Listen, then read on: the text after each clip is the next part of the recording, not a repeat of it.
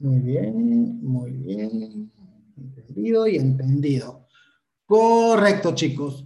Pues bueno, muchísimas gracias por haber este, estado aquí a, la hora. Vamos a, a, trabajar el tema que nos, que nos trae el día de hoy. ¿Sí? ¿Saben de qué vamos a hablar hoy?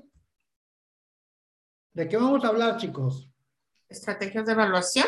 De estrategias de evaluación. ¿De qué más? Taxonomía de Bloom. La taxonomía de Bloom, esa taxonomía de Bloom que nos va a traer locos, pero el momento en que la logremos dominar, maestros, que empecemos a identificar esos tres niveles taxonómicos, van a ver que, que este tipo de actividades va a ser un partiaguas entre lo que sabíamos antes de y lo que sabemos después de.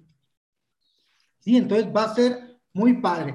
Siempre me gusta a mí compartir este, en mis mensajitos una frase. ¿Alguien, la, ¿Alguien se acuerda cuál es la frase de hoy? ¿No se acuerdan? Ande, yo me levanto en la madrugada pensando qué les voy a poner y ustedes ni, ni la pelan. ¿Cuál fue la frase de hoy? A ver. Tiene una frase en el enlace que enviaron y dice... Te deseo todo el éxito del mundo. Hoy es el mañana que dice, hoy es el día de hoy, hoy es el mañana que ayer tanto te preocupaba. Exactamente. ¿Sabes qué día es hoy? Hoy? hoy es el mañana que ayer tanto te preocupaba. Imagínense qué, qué poder tiene esa frase, chicos, porque muchas veces estamos preocupando siempre en el mañana, siempre en el que vendrá, siempre en lo que no sabemos si va a pasar y estamos tan preocupados por el mañana que nos olvidamos de vivir el presente que tenemos. ¿sí? Entonces, cada una de esas frasecitas este, tiene su razón, tiene su lógica y por lo pronto Dice, buenas tardes a todos, Javier, Giselle, buenas tardes a todos. Pongan su nombrecito y de dónde nos están sintonizando. ¿Cuál es la, la frecuencia de dónde están? De Durango, de Coahuila, de México, de Yucatán. Pongan su nombrecito y díganos de dónde, de dónde nos están acompañando.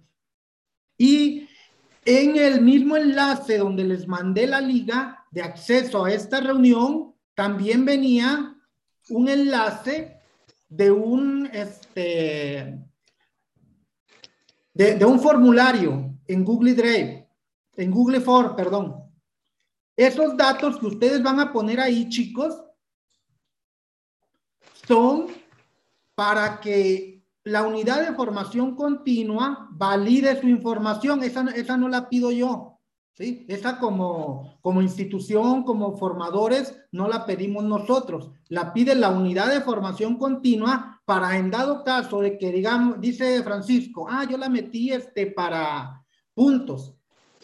La, la unidad de, de su estado va a verificar, a ver, si es válida en dado caso de que diga que tiene dudas sobre la procedencia este, legal de esta constancia, Ah, se expidió en Durango, Durango. Este folio de este maestro o de esta persona está en, su, en sus archivos. Ok, sí, aquí está, es Francisco Javier, trabaja aquí, es de acá, ta, ta, ta. Tiene sus datos. Ah, ok, no hay ningún problema. Para eso se piden los datos. Esos datos no, no son para nosotros y están protegidos por la, por la responsabilidad social de protección de datos obviamente de la misma secretaría. Esos no se van a hacer mal uso de ellos ni nada. Simplemente son para verificación de su constancia en nivel, e, en este, razón de que si en su estado piden verificar que sea legítima, puedan consultarlo y estén la información ahí. ¿Sí? Es para eso. Entonces necesitan llenarla. Si ustedes están en todo el proceso de principio a fin, Vamos a, entregarle su constancia, pero necesitamos esos datos. Nosotros tenemos que meterlas a más tardar este día lunes. ¿Sí? Este día lunes la vamos a, meter. Entonces, llénenla para nosotros hacer lo respectivo. Porque si el lunes no están sus datos, nosotros tenemos que meterla Es la que envió el, en la sesión del miércoles. Es la que envié en la sesión del miércoles y es la que viene al final en la información que les mandé de la, de la sesión hoy. Si ya la llenaron, no me dupliquen este, el formulario. ¿sí? Nada más hagan caso omiso. Si no lo han llenado, llénenlo, por favor. ¿Estamos? ¿Vamos? ¿Cómo? ¿Iniciamos? Perfecto. Iniciamos, señoritos. Entonces, este, vamos a dar la palabra a la maestra Guadalupe García Valles en estos momentos para que nos inicie la sesión. Adelante, Elvita. Hola, buenas tardes. Digo, iniciamos porque luego ya veo al doctor Ricardo y este, se, se nos va a cansar después. Eh, tengo el gusto, bueno, estamos bienvenidos a nuestra cuarta sesión eh, en este proceso de acompañamiento para los procesos de UCICAM, procesos de evaluación, y en este día estaremos atendiendo el tema de estrategias para la evaluación UCICAM 2020-2022. ¿Y por qué decía yo al doctor Ricardo que si iniciamos? Pues porque esta sesión está bajo su coordinación y para esto quiero presentarles una pequeña semblanza de la preparación profesional que tiene el doctor Ricardo Reyes González nuestro compañero, que lo vemos como compañero, que siempre lo vemos como un igual, quienes ya tenemos tiempo en este grupo de, de trabajo, pues así le decimos maestro doctor Ricardo.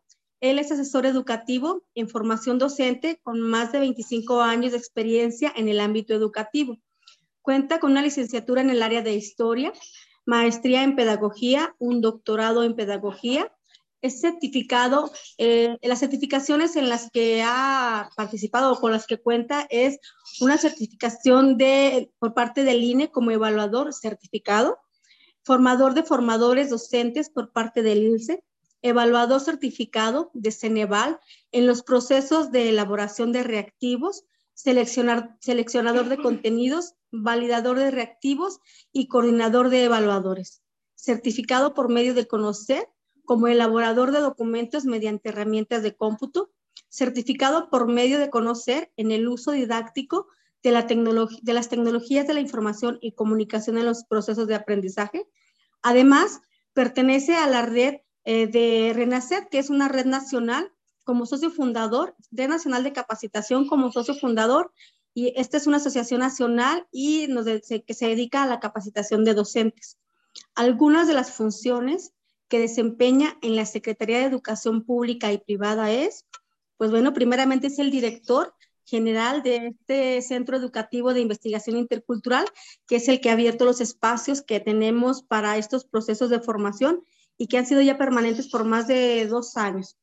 Asesor del programa de fortalecimiento de la calidad en educación básica, catedrático de la Normal Superior del Estado de Durango, catedrático de la UPD del Estado de Durango, catedrático del Centro Pedagógico de Durango en áreas de asesoramiento de tesis e investigación, coordinador de la Mesa Técnica del Departamento Intercultural, asesor estatal de la asignatura de Historia de la Reforma en Primarias, coordinador del proyecto de marcos curriculares, coordinador del proyecto de sistematización de experiencias docentes, desarrollador de programas educativos a nivel de maestría y diplomados para docentes presenciales y semipresenciales, asesor con el equipo de la SEP en la Ciudad de México para impartir cursos en diversos estados de la República Mexicana y coordinador del programa de inducción a la docencia. Son algunas de las eh, acciones o de las tareas eh, eh, académicas y profesionales que realiza el doctor Ricardo. Y pues que ahorita que las vemos que son tantas, hasta digo yo, ay, hasta me asusta, no te queda Ricardo, este, lo valora uno más porque luego ha sido, anexaría yo ahí una parte entre lo profesional y lo personal. Este, es muy una persona que eh, tiene esa afabilidad y esa amabilidad de compartir con nosotros de una manera muy grata. Y entonces, en esta compañía de una persona muy preparada en el tema que vamos a ver hoy, los dejo a todos ustedes para escuchar, para aprender, anotar por ahí sus dudas en el chat o tenerlas ahí a la mano para cuando el doctor termine su participación, pues poder este, externarle esas dudas y nos las pueda aclarar.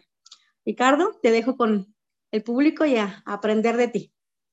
Muchísimas gracias, Lupita. Muchísimas gracias, chicos. Este, que, que este, como dicen los compañeros, qué responsabilidad este, el estar aquí, porque al momento de exponer uno se expone.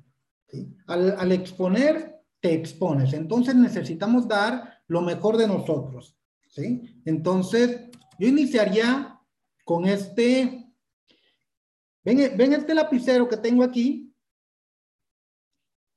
se dice que con él se pueden escribir los poemas más hermosos y bellos.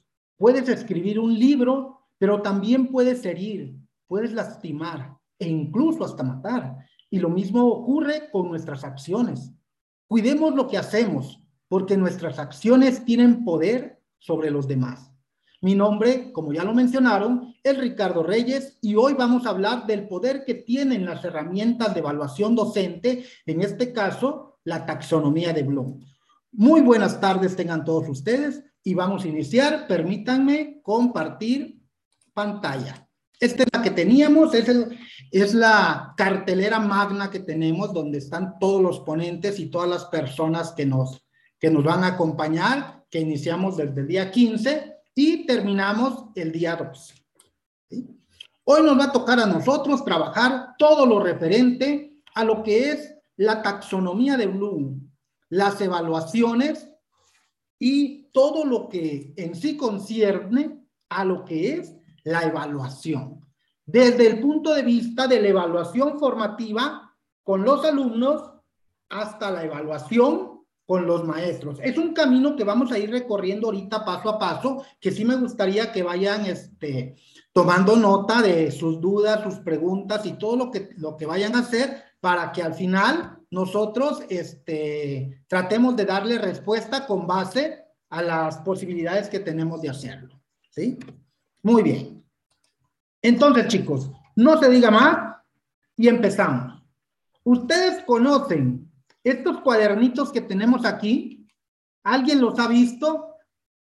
A, mí, si, si levantan su manito y activan su micrófono, por mí encantado. A mí me, me gusta la interacción. De hecho, vayan buscando este, pluma, lápiz, hojas, porque a mí me gusta interactuar en mis actividades. Muchos de ustedes ya lo saben, ya lo conocen, entonces así es. ¿Alguien conoce o tiene en su institución, en su archivero, esta serie de herramientas para evaluación?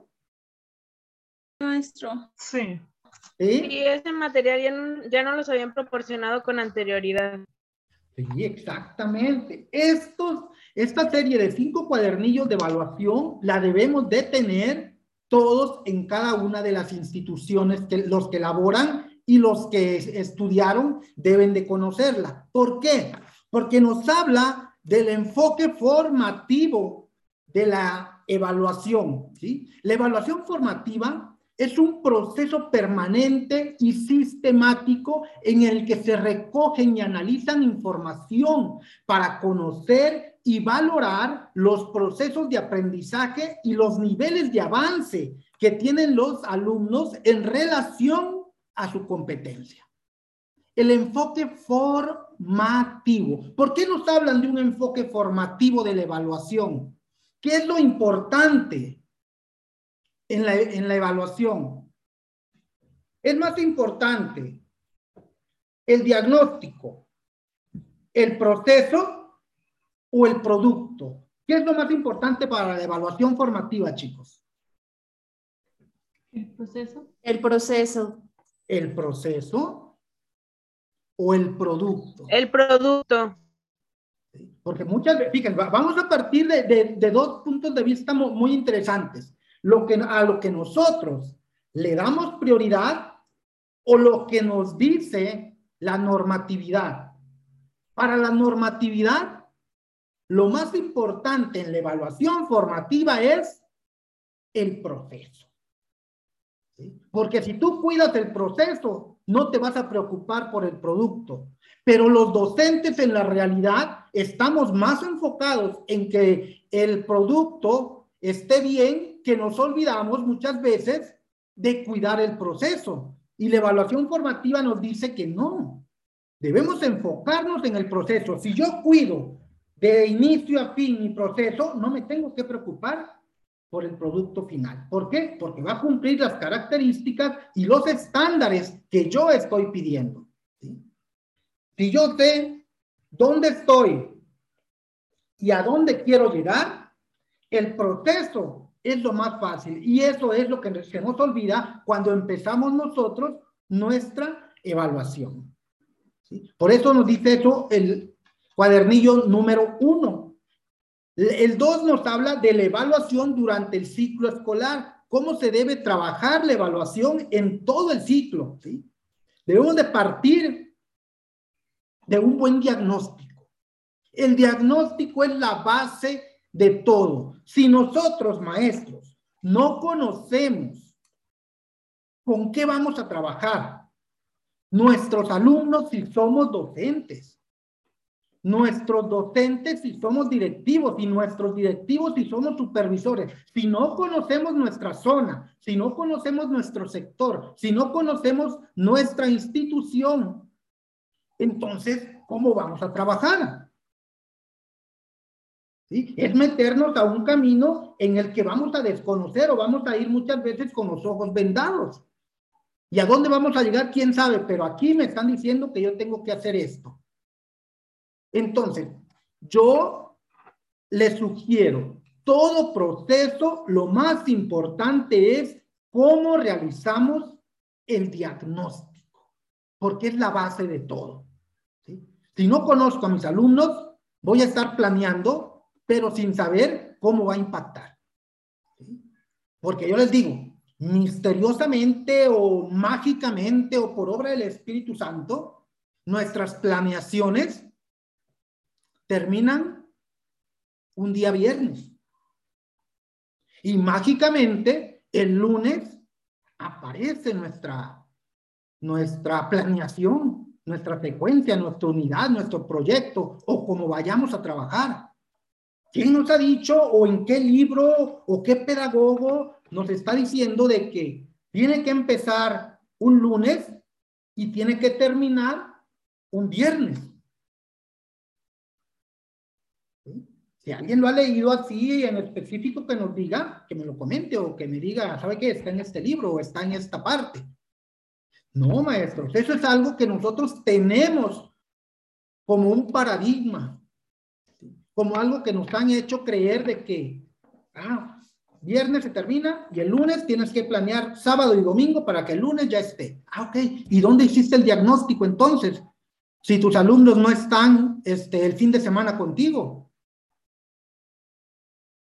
Y ahorita les estoy diciendo, el diagnóstico es la base. Entonces, ¿cómo diagnostiqué para poder eh, poner los aprendizajes en mi nueva planeación? Saber cuáles son las condiciones en las que están mis alumnos para la nueva planeación. Elementos del currículo del enfoque formativo de la evaluación. ¿Dónde se encuentran los documentos que nos fundamentan sobre la evaluación? Evaluar para aprender. Los principios pedagógicos. Ahí se encuentra el sustento de por qué tenemos que trabajar con base a una evaluación formativa. Y el cuadernillo 4, este cuadernillo 4 es prácticamente el aterrizaje de todos estos otros cuadernillos, porque ahí nos da las estrategias y los instrumentos de evaluación desde el enfoque formativo, porque no vamos a aplicar cualquier instrumento. Como ya habíamos visto en una sesión anterior donde les hablé de la taxonomía de Bloom, no todo evalúa lo mismo.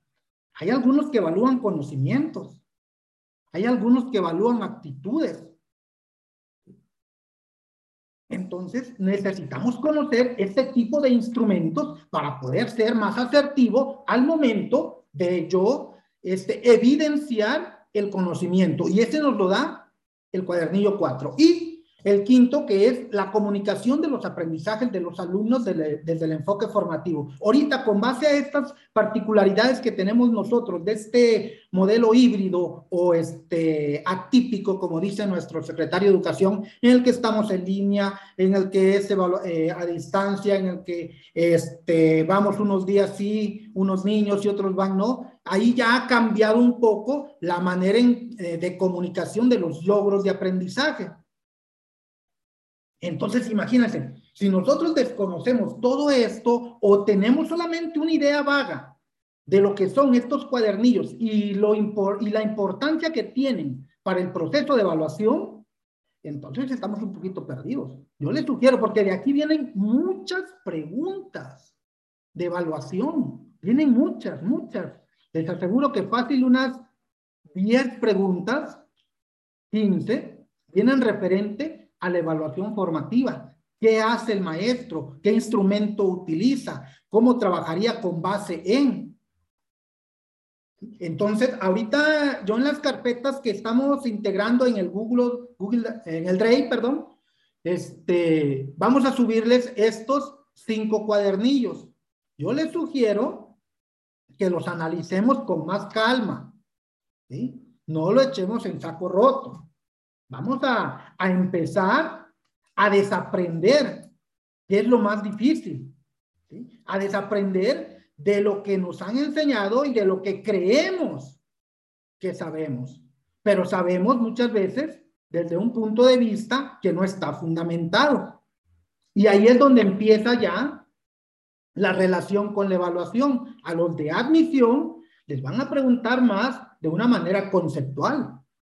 Pero a los que ya están y van para vertical o van para horizontal o van para horas adicionales, ellos les van a preguntar más del proceso. ¿Y qué es lo que harías en una situación? Por eso se manejan situaciones y casos. ¿Sí? Y eso lo vamos a ver también un poquito más adelantito. En el cuadernillo 4, en la página 20 que les comentaba, viene esta tabla. Esta tablita ya nos maneja técnica, instrumento y qué evalúa. Lo quise manejar porque, como les dije ahorita, esta es la que nos aterriza de una manera directa sobre la práctica de la evaluación formativa. Nos da ejemplos, nos dice qué son cada una y qué es lo que se está evaluando. Y muchas veces confundimos qué es una técnica y que es un instrumento. ¿sí? Una técnica se refiere al procedimiento utilizado por el docente para obtener información acerca del aprendizaje de los alumnos.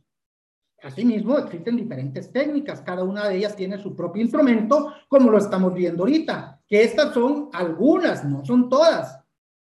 La observación, desempeño de los alumnos, análisis de desempeño e interrogatorio. Y los instrumentos que son herramientas que se diseñan y estructuran con la finalidad de recuperar la información necesaria para valorar el desempeño de los alumnos a partir de criterios previamente establecidos. Entonces, fíjense, son, son dos cosas diferentes. Y ahora nos vamos.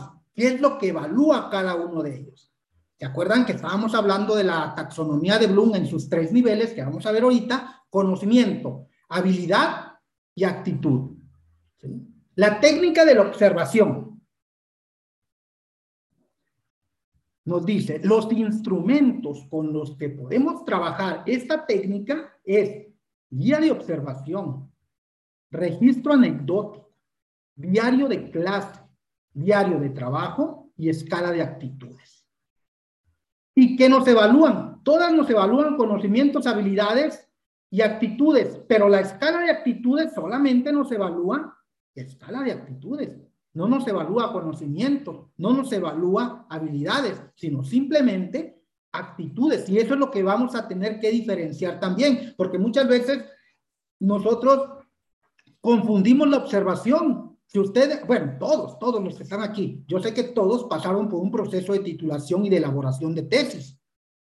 Y nos hicieron a muchos ir a, observar nuestra unidad de análisis, nuestra muestra, nuestro objeto de estudio. Y utilizamos la observación. La observación tiene este, muchas funciones. ¿sí? Puede ser presencial o no.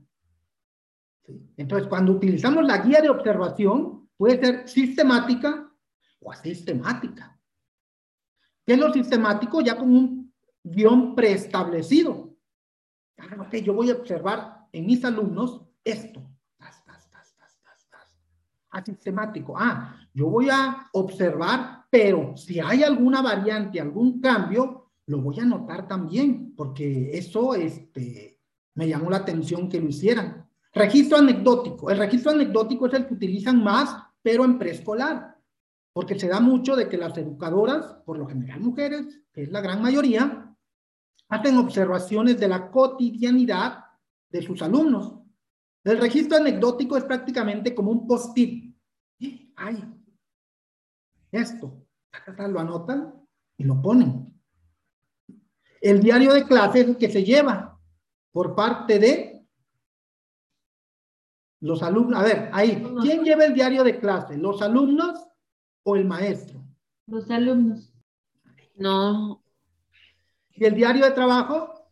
entonces, Los ah, maestros. docente, Ajá. Exactamente. Entonces vamos a, a ver quién lleva cada uno de esos y, y qué, este, qué función tiene. Y eso se utiliza en la técnica de la observación y la escala de actitudes o la escala de Likert, como se conoce.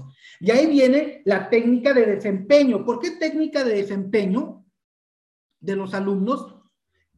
Porque se utilizan estos instrumentos, preguntas sobre el procedimiento, cuaderno de los alumnos y organizadores gráficos. Ahí es donde nos damos cuenta de cómo es el desempeño de los alumnos en relación a algún tema.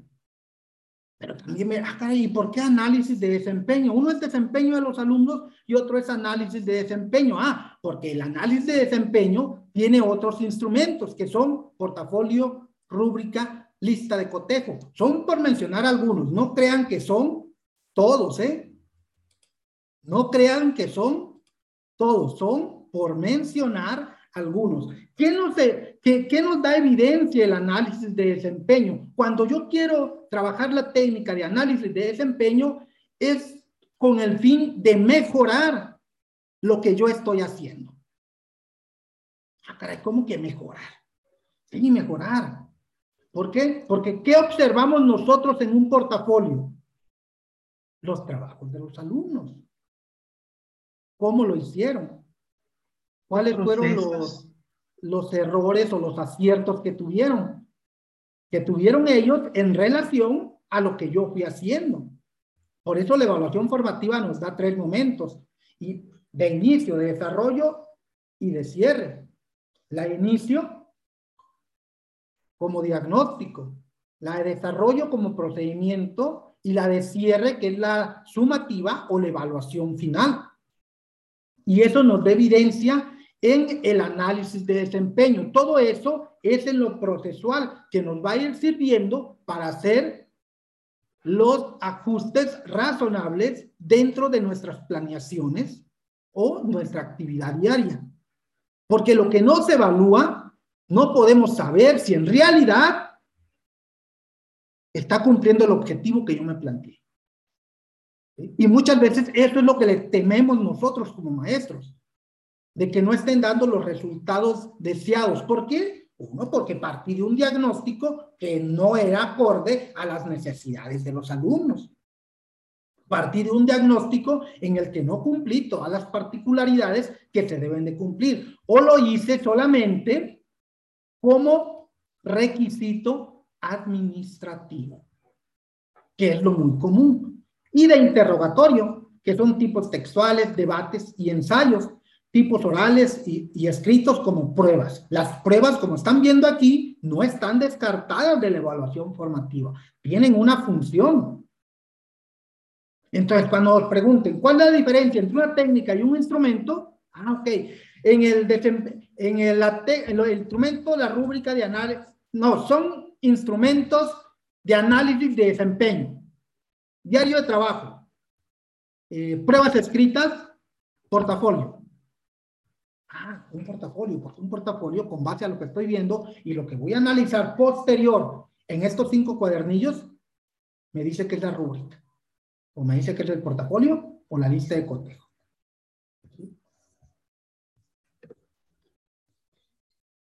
Este también es parte importante de todo este proceso, chicos. La pirámide de Edgar Dahl de cómo aprendemos. Yo siempre les he sugerido, les he dicho y les he pedido encarecidamente que compartan el conocimiento. El conocimiento se comparte. El conocimiento cuando te quedas con él y no lo compartes es un conocimiento que no te está dando los resultados que tú quieres. ni a ti ni para lo que lo estudiaste. ¿sí? En esta pirámide vamos a observar cómo repercute lo que nosotros hacemos para aprender según Edgar Dell. Si escuchamos después de dos semanas, retenemos solamente el 5%. Si leemos a las dos semanas, tendremos de retención un 10%. Pero si, aparte de eso, vemos, ah, pues ya estamos, ah, caray, miren ese gráfico chido, ah, sí, yo lo vi, ¿dónde? Acá, ah, y regresas. ¿Por qué? Porque ya tienes una referencia visual, ya no solamente escuchaste, ya no lo leíste, sino también. Ahí cae, ok, se movió. Ok, y luego, si vemos y escuchamos, 30%. Si decimos y discutimos, un 50%, aunque la verdad el término discutir no, no, no me gusta. A mí en lo personal no me gusta discutir, me gusta socializar el conocimiento. Sí, porque discutir ya es como ponernos así. Vamos a discutir. No. Para mí, desde mi punto de vista, aquí está, eh, y, y yo no soy nadie para cambiarlo, pero desde mi punto de vista, no es para mí discutir, es socializar el conocimiento. Decir y socializar como lo estamos haciendo ahorita en una conversación, 50%. Hacer, ya después de tener todo esto, 75%. Y decir y hacer, a los 15 días tendremos todavía el 90%. Entonces, ¿qué es lo que pasa con esto? Ahorita yo siempre les, les, digo, a ver, activen su cámara, sean participativos. Vamos, ok. Esto, ¿por qué? Porque solamente de esa manera, interactuando con el conocimiento, logramos una, mejor apropiación del aprendizaje. Tenemos nuestros diferentes canales, o somos auditivos, o somos visuales, o somos kinestésicos, o somos pragmáticos, o somos con base al autor que nosotros tengamos como referencia. En educación básica nos manejan tres nada más, que es el que llega eh, para nosotros hacer nuestro diagnóstico. ¿Alguien se acuerda? ¿Cuál es? ¿No? Tiene tres siglas. La primera es una V. La segunda, una A. Visual, auditivo y kinestésico, maestro. Exacto, el BAC que nos llega para diagnosticar son tres. Entonces, ¿qué es lo que debemos nosotros hacer ya una vez que detectamos esos canales de percepción del conocimiento? Pues tenemos que trabajar con base en ellos. Yo, yo manejo tres, visual, auditivo, kinestésico y pragmático, y es donde se los manejo yo a los chicos. Por ejemplo, a ver, vamos a ver. Vamos a ver, dijo eh, eh, el ciego muchas veces. Ya, ya eh, algunos de ustedes ya, ya conocen esta estrategia. Todos tenemos una plumita, ¿verdad? Aquí, no se ve, aquí, aquí sí se ve. Hola, estoy aquí, ¿verdad? Muy bien, todos tenemos una plumita. Agarramos la plumita, a ver si ahora sí les sale, a los que no les salió la otra vez. Agarramos la pluma que tenemos ahí. Yo les digo que, que a mí me gusta mucho socializar el conocimiento y me gusta que interactuemos porque así se aprende muchísimo mejor. Y si prenden su cámara y los veo, aprendemos muchísimo mejor. ¿Sí? Todos tenemos una plumita y ya sabemos para qué sirve y lo que podemos hacer con ella. Ahora, si yo siempre les digo, a ver, póngansela aquí en esta parte, agárrenla así. ¿Sí? ¿Sí, ¿Sí se ve? Sí, así. Así póngansela. Así entre, entre este y este. ¿Qué es lo que vamos a hacer? Aquí la tengo yo. Vamos a darle una vuelta para que la pluma, aquí, se me ve, aquí, quede viendo así, así, hacia abajo. Aquí va a quedar la pluma. ¿sí? Aquí la tenemos otra vez. Fíjense, aquí. Y le damos vuelta y queda viendo hacia abajo. Muy bien, muy bien. Ahí ya, vi que ya le salió uno. A ver, muy bien. Allá ya salieron dos. A ver los otros. Ah, muy bien, allá. Andele, prendan su camarita para verlos. A, a mí me gusta verlos. No, no, no que me estén viendo así como este, espiando a la maestra o al profe de física cuando sale a, jugar con los niños. Vamos a ver, vamos a verlo. Face a face, me decía mi, mi querido doctor Rocha de Michoacán. Ah, muy bien, face a face. Aquí está, miren, otra vez. La verdad que así, aquí damos vuelta y queda hacia abajo.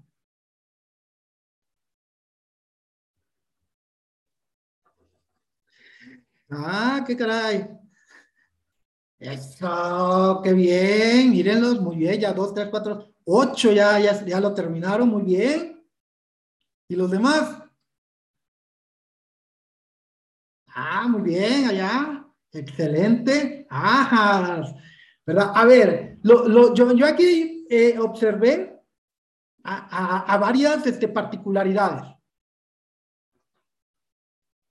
Algunos los veo todavía, dale, dale, dale, dale, vuelta, vuelta, vuelta. Ok. Y a otros observé que solamente le hicieron como tres, cuatro veces y bajaron la plumita y se pusieron a... Y estos locos que... Y algunos todavía le siguen intentando y, y hasta les duele aquí, ¿verdad? algunos les duele todavía aquí, pero le siguen intentando. Ahí yo estoy observando dos canales de percepción del conocimiento. ¿sí? Rápido y sin hacer un test que me dure toda una semana en el que tengo que graficar, en el que tengo que este, aplicarles y que cada uno tiene 75 preguntas para poder determinar este, cuáles son los canales de percepción del conocimiento de mis alumnos. ¿sí? Son el kinestésico y el pragmático. Los que estuvieron aquí duro, duro, duro, duro, duro y duro, estos son más kinestésicos, necesitan manipular el conocimiento para aprender. ¿Sí? ¿Por qué? Porque independientemente de que les estuviera doliendo esta parte aquí de la manito, estas coyunturas, y más los que tienen gastritis como yo, que batallamos para doblarlas, siguieron intentándole. ¿Por qué? Porque ellos necesitan manipular para poder aprender. Y los que después de tres, cuatro intentos se, se enfocaron en estar observando a los demás, ay, mira, mira cómo los tiene. Esos no es su canal de percepción del conocimiento el kinestésico. Ellos son pragmáticos. Los pragmáticos son los que necesitan hallarle una razón lógica a lo que estoy haciendo. ¿Para qué? ¿Para qué estoy haciendo esto? Y eso ahorita los niños, nuestros alumnos, son más pragmáticos que kinestésicos visuales o auditivos. Por eso cuando ustedes hacen una planeación y se esforzaron, ni, ni salieron de fiesta el fin de semana, el sábado, y el domingo en lugar de planchar y lavar y hacer sus cosas, se enfocaron en hacer su planeación y llegan el lunes y se dan cuenta de que el alumno, la estrategia que les dio el maestro Ricardo, la mandan por un tubo. Pero ¿por qué si es bien llamativa, si es bien lúdica, si es bien dinámica? Porque no está atendiendo su canal por el cual él aprende. Si él es pragmático, él siempre, ¿y eso para qué, ¿Han escuchado esta palabrita? ¿Y eso para qué, profe? ¿Y eso para qué nos va a servir? ¿Si lo han escuchado? ¿O solamente aquí en Durango se escucha? Ah, ya no los de Durango. Todas partes. Exactamente, porque ellos necesitan una razón de ser de lo que están haciendo. Los que dejaron de hacer la pluma, yo no, no, no le hallo chiste a esto. ¿Por qué? Porque no es de su interés, ellos necesitan una razón. Ah, pero si con esto puedes hacer esto y eso le llama la atención al alumno, entonces te va a prestar atención. Por eso hay que atender cuando nosotros evaluamos o ponemos una actividad, nos dice la evaluación formativa, a las generalidades sin descuidar las particularidades. Y esto es atender a la mayoría de los alumnos, como aprenden ellos, pero sin desatender a los que necesitan una atención especial. Y eso es inclusión. Y vienen muchísimas preguntas de inclusión. De hecho, este sábado que viene, este, de este al otro, el tema que vamos a tratar es sobre inclusión. Y ahí van ustedes a reforzar todo esto que estamos haciendo. Entonces, fíjense, ¿cuánto tiempo me llevé haciendo esta, esta estrategia? ¿Un minuto? ¿Dos? el que ustedes le quieran dar. Cinco más, no, cinco y es muchísimo. Y con solamente utilizar la técnica de la observación, yo identifiqué los estilos, los, y los perdón, los, las características que ustedes tienen de aprender. Y eso solamente en dos. ¿Sí? Ah, Ok, nos vamos con el otro. Si ustedes están, están ahí eh, sentaditos o, o hasta se paran, los que tienen su camarita prendida, a mí, a mí le digo, a mí me gusta trabajar. Y, y- yo les digo así como, como siempre les he dicho, hacemos un movimiento con la mano hacia arriba y hacia abajo todos. A los que yo pueda ver, hagan su mano así, arriba, arriba, llevamos el ritmo, arriba, arriba, llevemos ritmo, arriba. Vayan siguiéndome, vayan siguiéndome a este ritmo, ¿eh? Vayan siguiendo, así como los, ¿cómo se llaman esos? Donde este, marcan los tiempos con las guitarras, así que tic, ¿sí? Ah, Sincronícense, sincronícense.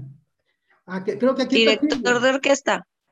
Silvia, ¿cómo se llama? No, Sí. e- e- es un aparatito como un triangulito. Metrónomo. Este mero. Metrónomo. Exacto, sigamos el metrónomo. El, mi- el metrónomo es mi mano, ¿sí? Síganlo, ¿sí? Arriba, arriba. Ok, yo les voy a decir en qué parte de su cuerpo van a poner la mano. Arriba, arriba. Pongan su mano en la nariz.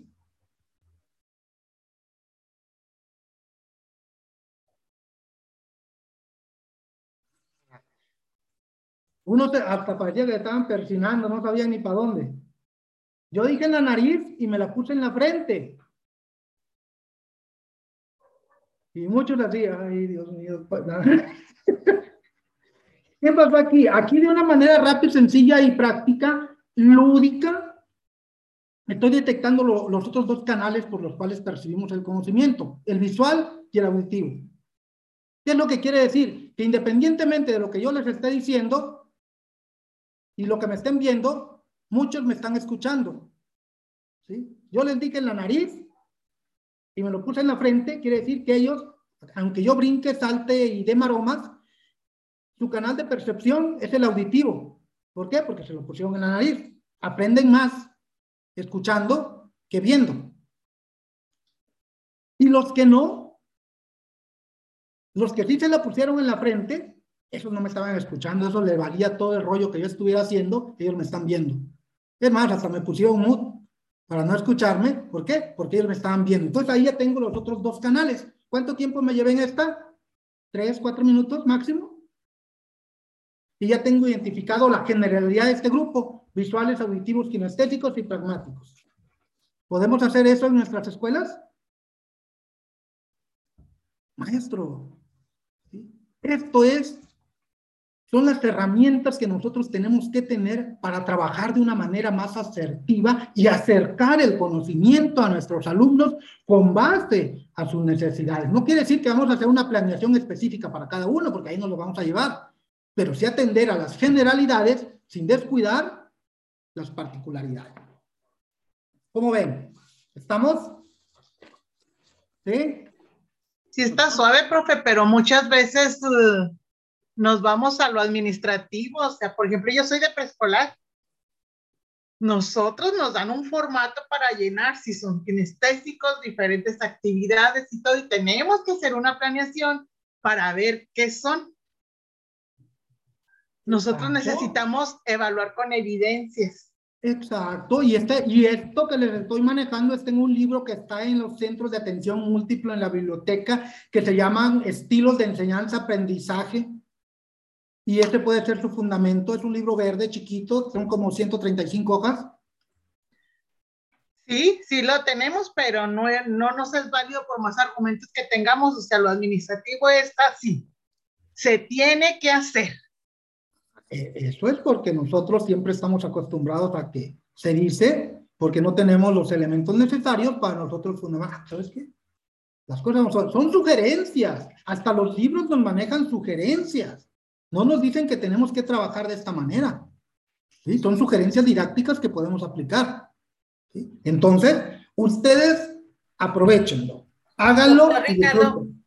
Eh, creo que el documento de aprendizaje es clave que nos orienta o que orienta a la educadora en intervención es muy claro y tiene un carácter flexible. ¿Sí? Y entonces, si llegamos al análisis de ese documento y si revisamos los criterios para la planeación y la evaluación, pues está totalmente centrado en estos cinco documentos que nos presenta de evaluación y también el documento de aprendizajes clave hace referencia a ello. Y entonces, si no, si desconocemos eh, los argumentos de nuestro documento, poco podemos eh, argumentar, ¿sí? Poco podemos eh, no discutir, sino centrarnos en nuestra intervención y en ese deber ser.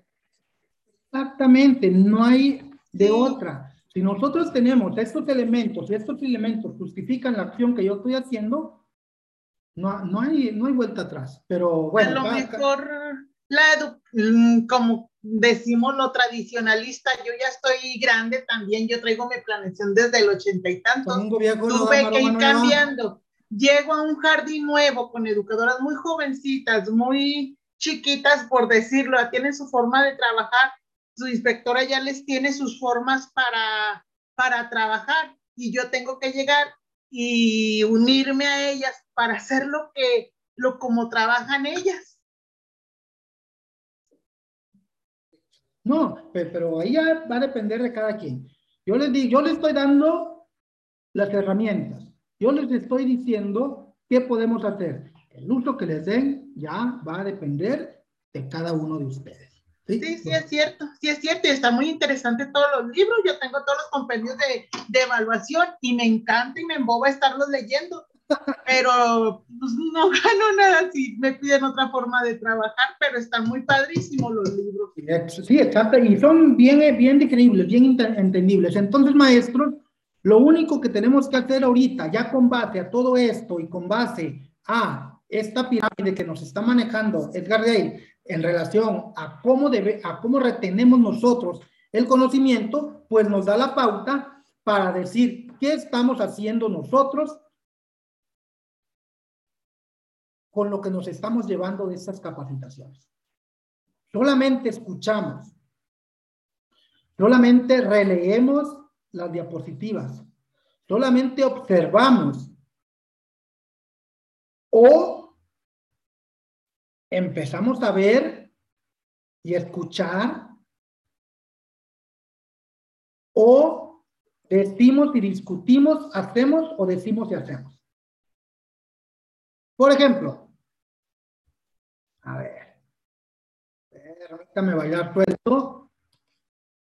Vamos a ir a, los que están con su camarita prendida, la vamos a ir apagando ahorita, ¿eh? Porque les voy a hacer unas preguntas. Y el que no lo haya hecho, va apagando tu camarita. ¿Estamos? Sí. Yo, yo les voy a hacer unos cuestionamientos y si ustedes no lo han hecho, van a apagar su camarita. A ver cuántas camaritas se quedan al último. ¿Sí? Todos los que quieran participar, prendan su camarita y ahorita la vuelven a prender. Ok. ¿Quién ya descargó Audiciri del taller del martes? Si no lo han hecho, apaguen su camarita.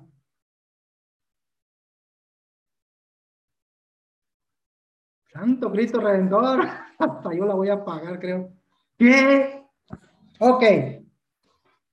¿Quién ya intentó grabar? Si no lo han hecho, apaguen su camarita.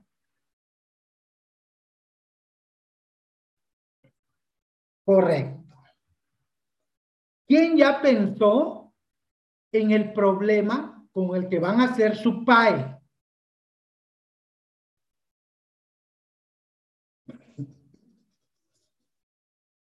No, no te vale volver a aprender, ¿eh? No te vale volver a aprender. Si ya la pagaron, órale, como dicen en mi rancho, a fondear gatos de la cola.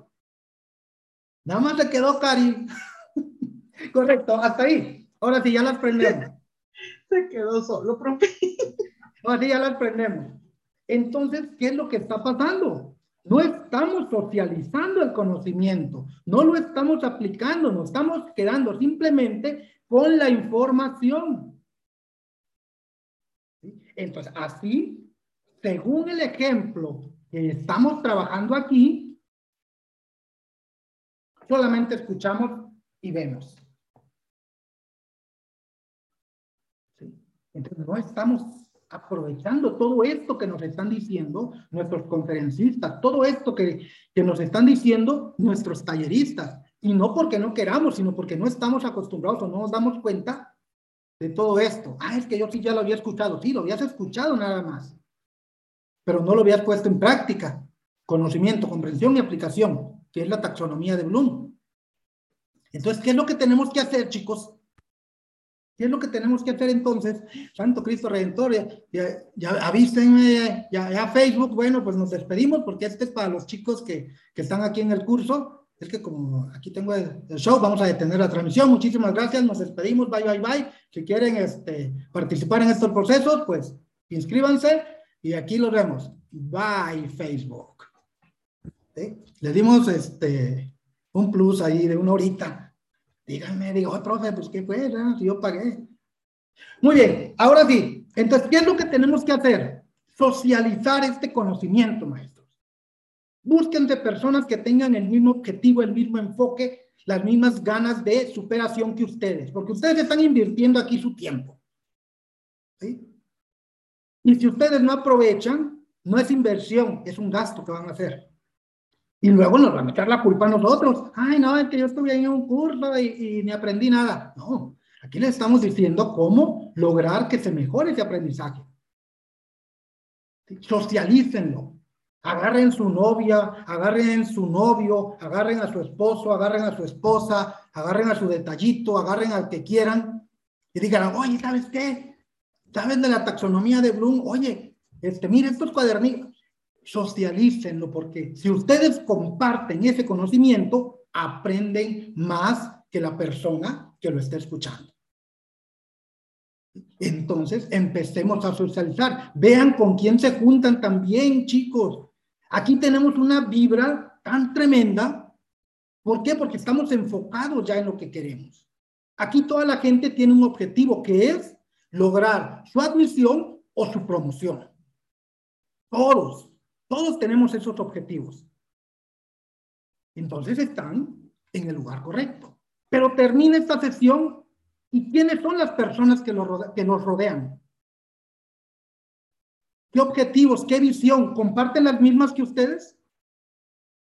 ¿Quieren lo mismo que ustedes? ¿Su presencia los va a ayudar a mejorar y a lograr su objetivo? O solamente, ah, este, ¿sabes qué? Eh, no, híjoles, ojalá y no se pase de las 8 porque a las 8 este, empieza el hexatlón. O la serie de, me, voy me estoy chutando la, de, la del calamardo, ¿cómo se llama esa cosa? O, ¿sabes qué? Oye, güey, pues está el, el party, aquí te estamos, espérame, es que estoy en un curso, cara.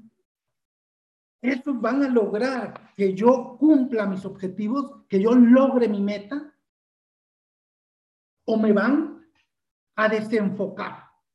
Yo ya estoy enfocado ahorita, pero los que me rodean van a lograr que yo logre ese enfoque, que yo logre ese objetivo. Si es así, sigan con ellos. Y si no es así, pues con todo respeto, ahorita yo ya tengo mi objetivo y mi meta bien puesta.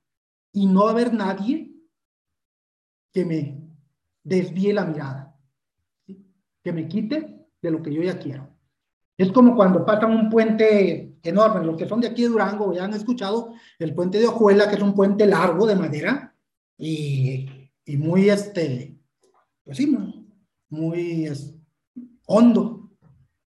Que lo primero que te dicen, oiga, es que a mí me da miedo las alturas, no mire hacia abajo, enfoque su, su vista allá, al final, no, no al final de, de allá, no, no, no, al final del puente. No mire hacia abajo. ¿Y qué es lo primero que hace uno cuando pone el pie en el puente que, que escucha? Reche, reche, que se mueve así. A la madre. Ya no avanzas. ¿Por qué? Porque perdiste tu enfoque. Te están diciendo, fíjate hacia adelante, no hacia abajo. Y eso sucede muchas veces con nosotros. Terminamos de aquí, terminamos motivados, nos llevamos el conocimiento, pero no salimos. Y hay un mundo ahí. ¿Qué hace? Que perdamos el enfoque que tenemos. Nos dicen, no, güey, ¿para qué? Aunque sea, mira, nada más hoy, güey, y ya.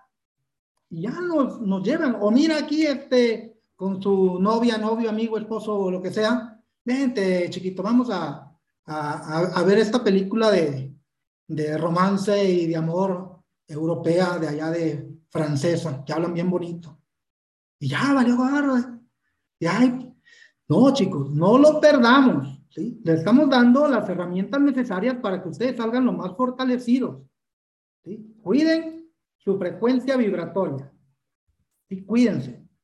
Pero eso no va a depender del asesor, no va a depender del conferencista, no va a depender de nadie más que de ustedes.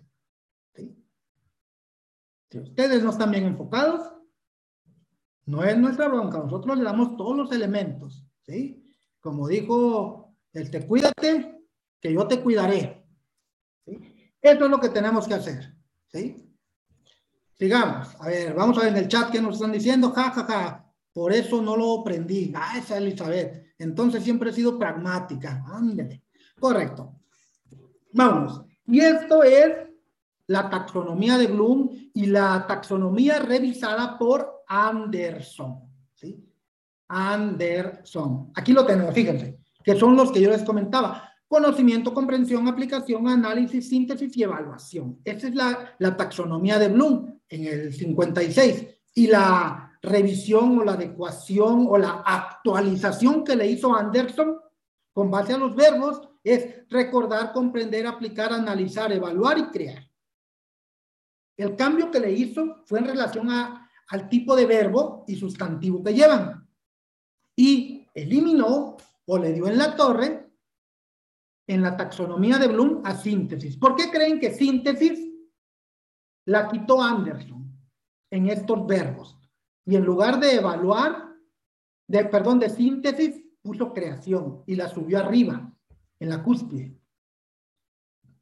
¿Por qué creen? Poner el conocimiento en práctica poner contenido Interactúen, interactúen. Ya vieron a, a, a, las nuevas formas de que se el aprendizaje de los niños, el de, en donde ellos mismos van haciendo su, van creando su propio aprendizaje. Ok, fíjense, la puso así porque ahorita nos hemos dado cuenta que síntesis no muestra una evidencia de conocimiento. ¿Qué es una síntesis? Simplemente haz más chico un texto. Un resumen. Un resumen, exactamente. No, no es este, ayúdenme a admitir. Una técnica, una aplicación, ¿verdad? Donde así aplique sus conocimientos, como dice usted, una técnica, una estrategia, ¿no? No, no comparta, comparte y socialice, ¿no? Eso es Exacto. En síntesis no hay una evidencia de conocimiento. Tú puedes hacer una síntesis, puedes hacer un texto más chico y eso es una síntesis. Pero en la taxonomía de Anderson se cambia evaluación, se baja y se pone creación. ¿Por qué creación? Creación es con base a un ensayo. Por eso se le está dando más fuerza ahorita a los ensayos que a los resúmenes y síntesis que ya desaparecieron. Por eso, cuando ustedes observen en las evaluaciones una pregunta que dice, vamos a elaborar una síntesis o un resumen, tachita, ya valió gorro. ¿Por qué? Porque eso ya, ya, ya marchó, ya, ya, ya eso no, no opera. ¿sí? En este nuevo modelo, en estas nuevas tendencias, en, este nuevo, en esta nueva dinámica, síntesis no aplica porque no hay evidencia de conocimiento. Pero nosotros nos vamos a enfocar en las primeras del pensamiento del orden inferior y esas no cambiaran. Les estoy este, dando así una, un pequeño brochazo en síntesis porque es necesario que lo conozcan porque si hay preguntas en ese aspecto, que manejan síntesis o que manejan resúmenes. Y desde que lo vean, esta ya está descartada. Pero en los tres niveles de conocimiento, que son recordar, comprender y aplicar. Saber, saber ser y ser. Conocimiento, habilidad y actitud. Menciona, describe y argumenta. Saber, saber hacer y ser. Fíjense todas esas que nos habían manejado y que eso es favorecer competencia, saber, saber hacer y el saber ser. Están en la taxonomía, independientemente de que sea de, de Bloom o que sea de Anderson, las tres los manejan esos tres niveles. ¿Y por qué es importante conocer esos tres niveles? Porque con base en ellas están diseñados los reactivos de su evaluación. Independientemente si es para admisión, para promoción, para horas adicionales o para la este, vertical. Independientemente para qué proceso sea. Esta es la base. Entonces, cuando ustedes vean el reactivo, hay que empezar a identificar con base a esta taxonomía en qué nivel está. Si quieren que lo conozca, si quieren que lo comprenda o si quieren que lo aplique. Órale. Entonces, como les comentaba, por eso este, muchas respuestas en teoría responden a la pregunta. Pero hay que ver en qué nivel taxonómico está hecho para que veamos si en realidad la está respondiendo con ese nivel o no. Por eso muchos dicen, es que sí, son iguales, entonces, ¿qué? ¿cuál es? Ah, pues, fíjate la taxonomía de Bloom, carnal. ¿Sí? Y aquí está todo, aquí no hay, no hay pierde. Mira, aquí están. Esta es la taxonomía de Bloom. Nos vamos a enfocar en las primeras tres, conocimiento, comprensión y aplicación. Aquí te dejen, aquí este tiene un foquito. ¿Dónde está el foquito? Aquí está el foquito. Eh, foquito. ¿Sí era? Muy bien. Aquí, fíjense. Conocimiento. La descripción, las habilidades que se deben demostrar en este nivel son, en el nivel de conocimiento, la observación y, y recuerdos de información, conocimiento de fechas, eventos, lugares, conocimiento de ideas principales, dominio de la materia. ¿Qué es lo que tiene que hacer el estudiante? El estudiante tiene que recordar y reconocer información e ideas, además de principios aproximadamente en la misma forma en que lo aprendió.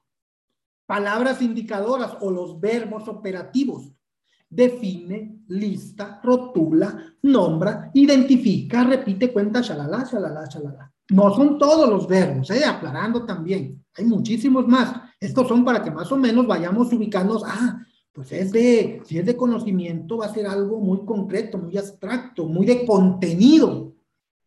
¿sí? Donde si nos dicen 5 por 5, es 10, dijo uno. ¿sí? Ahí no hay pierde. 5 por 5 son 25 aquí y donde me lo pongas. Y ese es conocimiento, eso es recordar.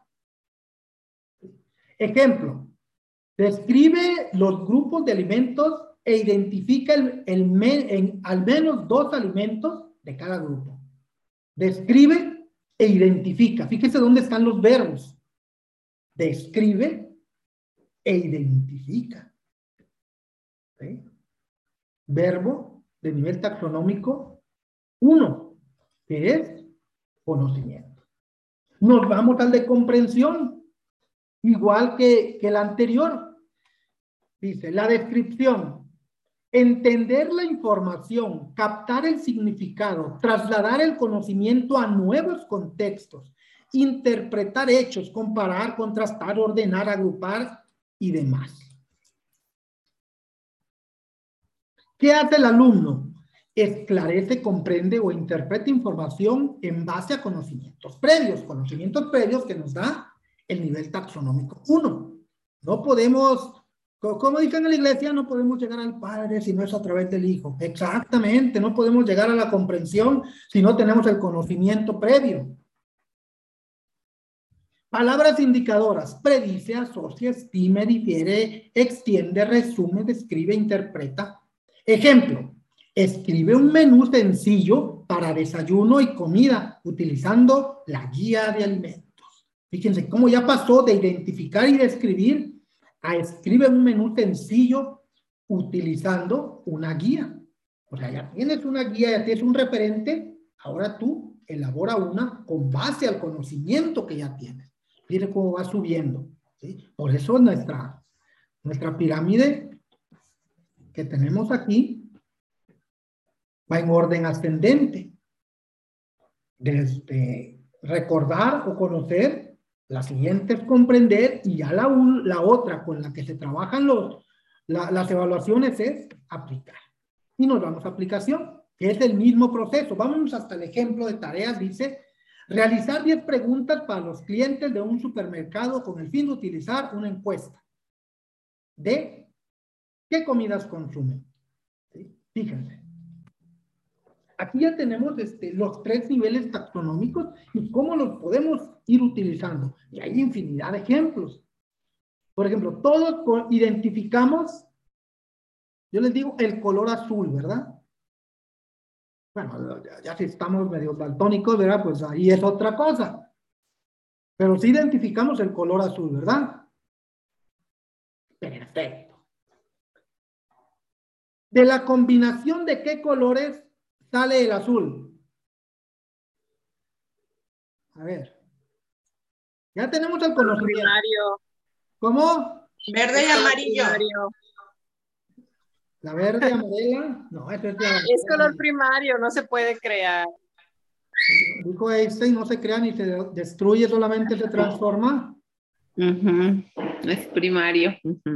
Es primario. O es secundario, o es terciario. no, es, amarillo. Primario. ¿Sí? Amarillo, rojo y azul son primarios. Sí. Dijo John Luke, si no la haces cambiar de idea, por lo menos hazla que dude. Ok, ya, ya tenemos eso.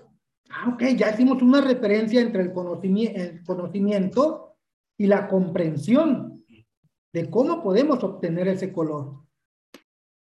¿Ustedes dónde han visto que se aplica ese color azul? ¿En qué lugares observan ustedes que está pintado de azul o qué nos trae el color azul? ¿Qué a, qué hace referencia? Mm, el color azul tal vez en las piscinas. El agua, el mar, el cielo.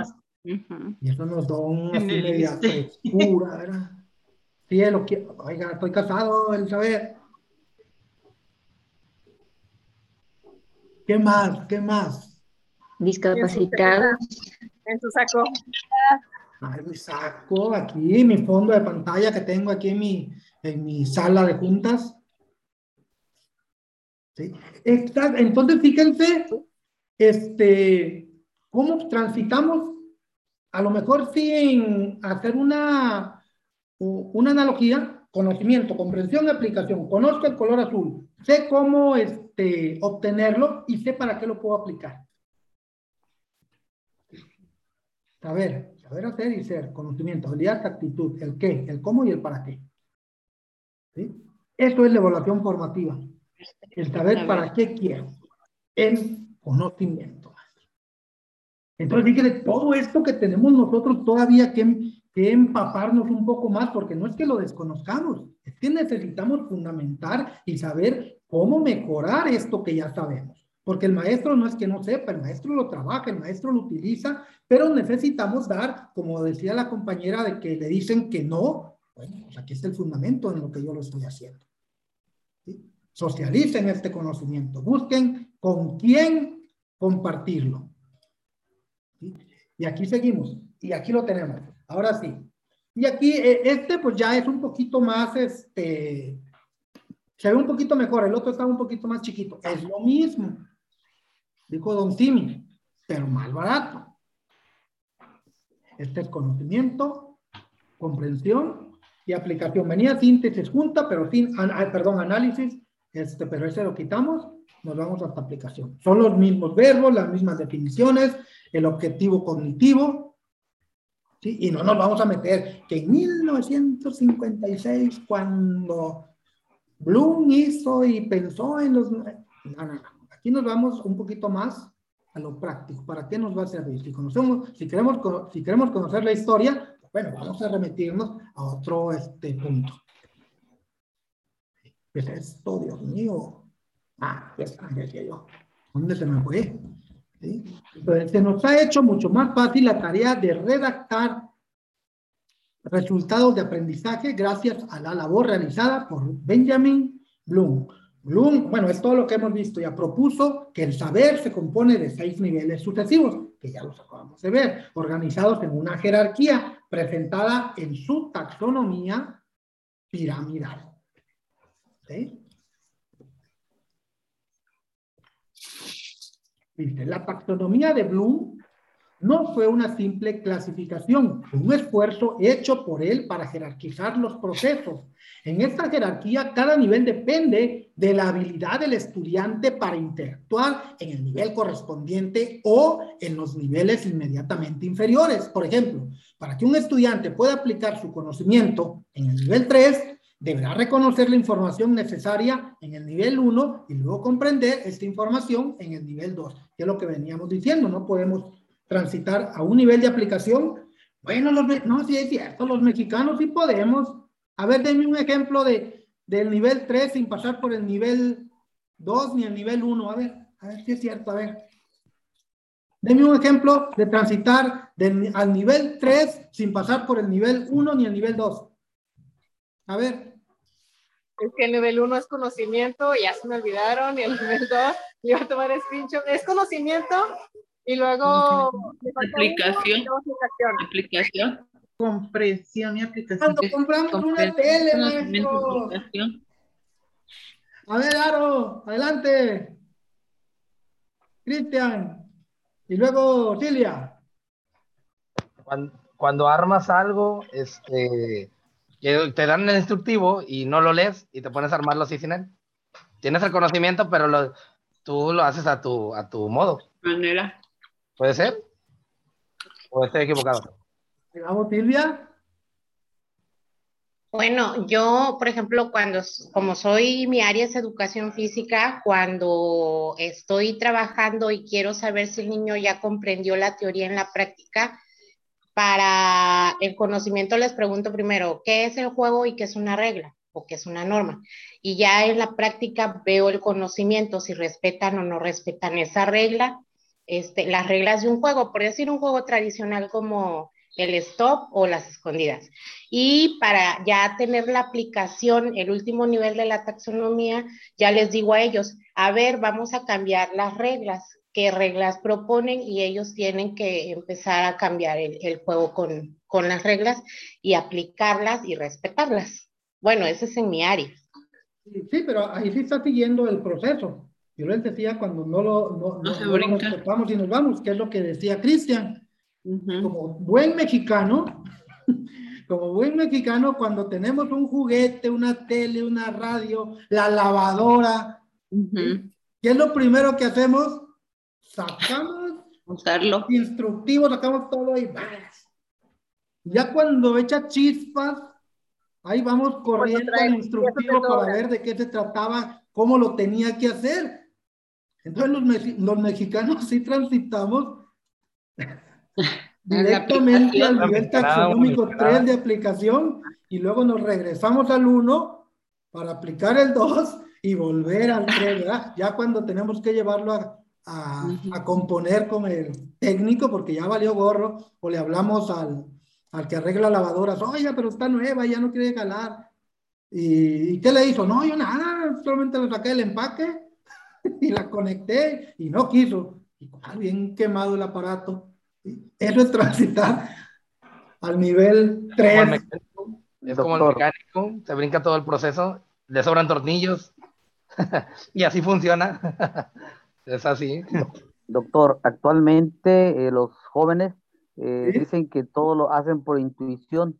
Ah, en el celular, por ejemplo, se acostumbran a buscar las cosas por intuición, por deducción, por eh, otros métodos. Ya no se van a al método de, base, de primero tener conocimiento, leer, este, comprender y hacer, ¿no? Dicen que todo es por intuición. me doy cuenta, yo no muchos jóvenes que les damos unas instrucciones para hacer X cosa o X proyecto y se van directamente al proyecto, ya a quererlo hacer.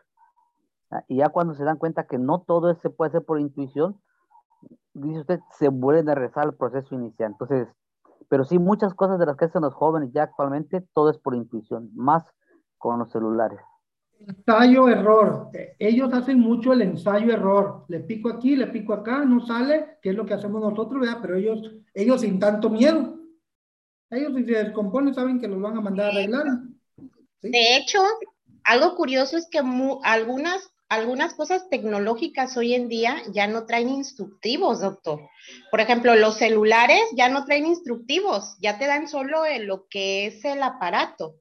Eh, a mi hijo hace poco me pidió una bocina de Alexa de, Amazon, este, y, yo le dije, bueno, este, pues aprende cómo instalarla. Y él solito empezó, como bien dijo el maestro, por medio de, lo, de la deducción. Cuando ya no pudo, empezó a buscar tutoriales y empezó a buscar cómo instalar y finalmente instaló el aparato y aprendió a instalarlo.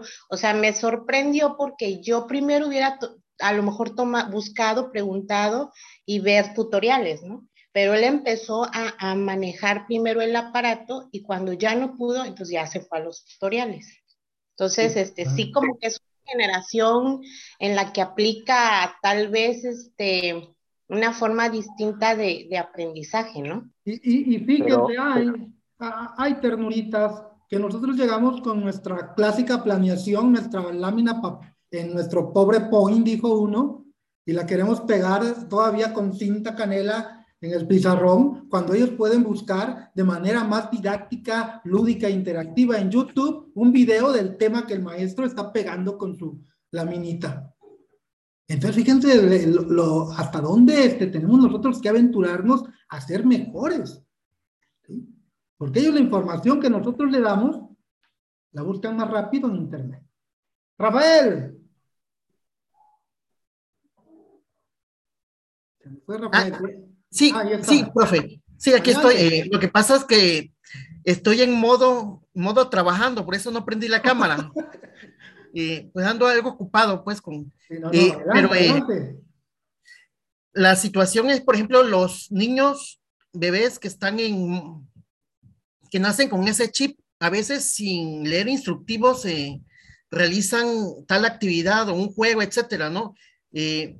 Como se comentaba hasta ahorita, eh, ellos ya nacen con, con esa tecnología ya abajo del, sí, y, y todo eso eh, se salta pues del, del, conocimiento de la aplicación, lo que comentábamos hace rato. Sí, ese era mi comentario, profe.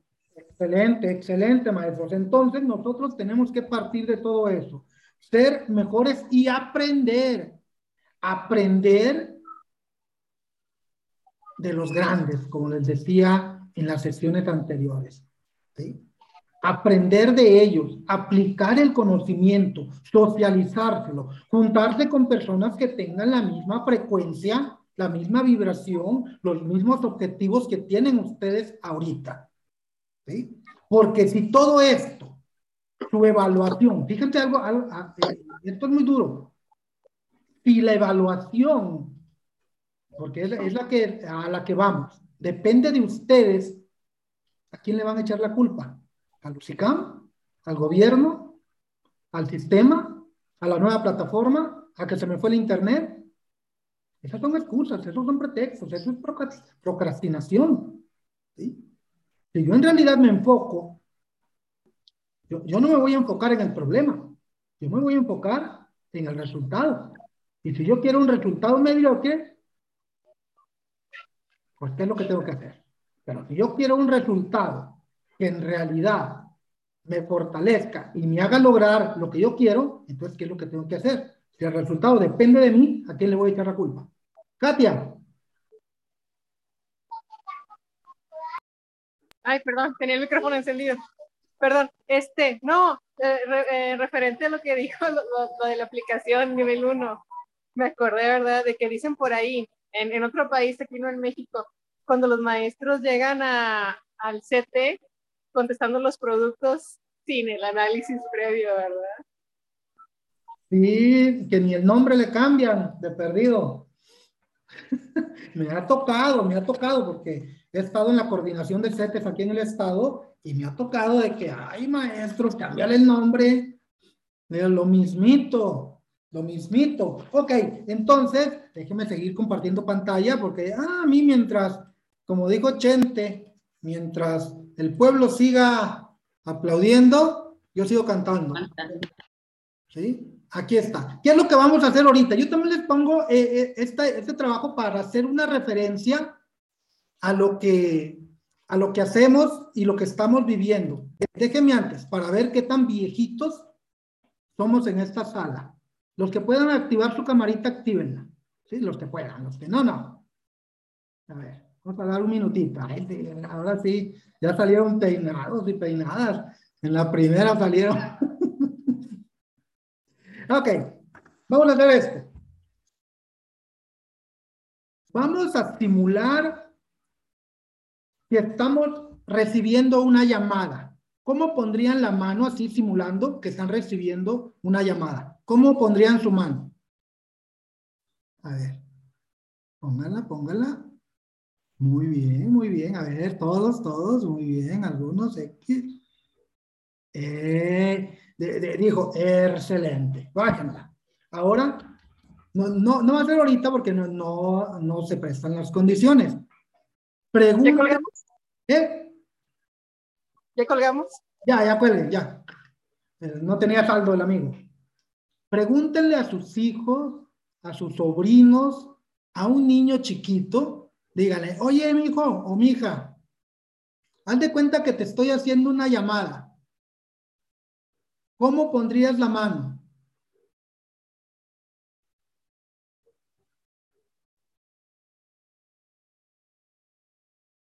Y fíjense los abuelitos que hicieron. Con la mano enfrente. Los abuelitos que hicieron. Llámele, como el del infinito. Se pondrían, toda la mano de cachete. Y fíjense, aquí, fíjense, no doy cuenta, híjole, estoy eh, ya con, con, maestros de, ¿cómo dicen? De los de, del COVID, de, de alto riesgo.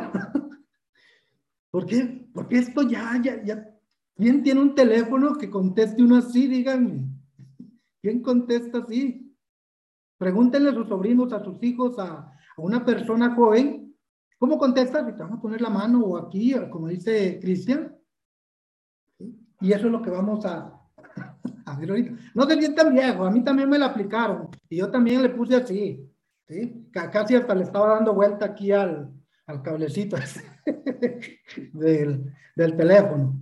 ¿Sí? No, no te agüiten, así, así me lo aplicaron. Me tocó usar teléfonos de esos. Sí, que hasta uno va fallando y enredando el, el, fregado cable porque siempre te enredaba. Era al revés. Y nunca lo podía uno volver a poner como se lo entregaron a uno de paquete. ¿sí? sí. Ok, entonces ahorita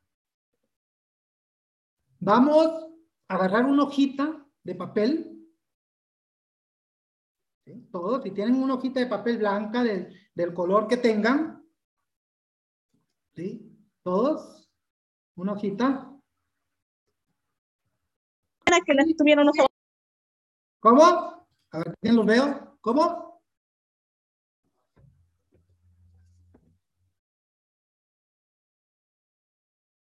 Ok, y vamos a hacer este dibujo, ¿sí?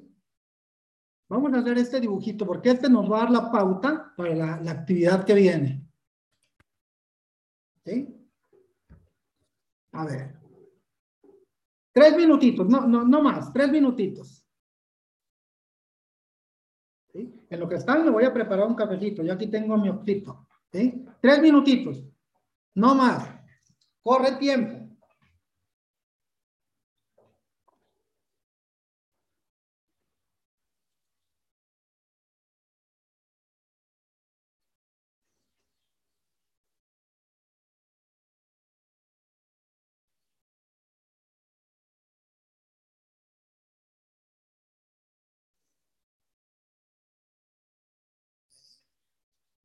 Dibujen un pato.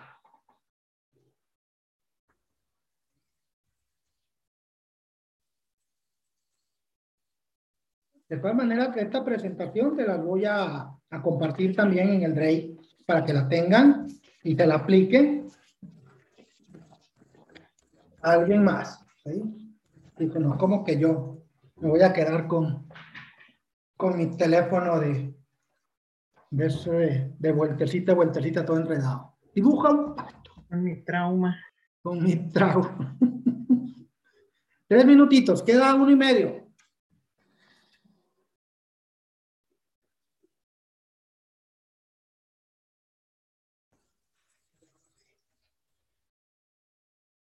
dejo de compartir porque ya imagino que ya todos los, lo tomaron como referencia. Ahora sí. 30 segundos y terminamos. Así que... Malo, vuélvalo a poner, porfa. Ahí, ahí, ahí está, ahí está. Ahí. Ahí está.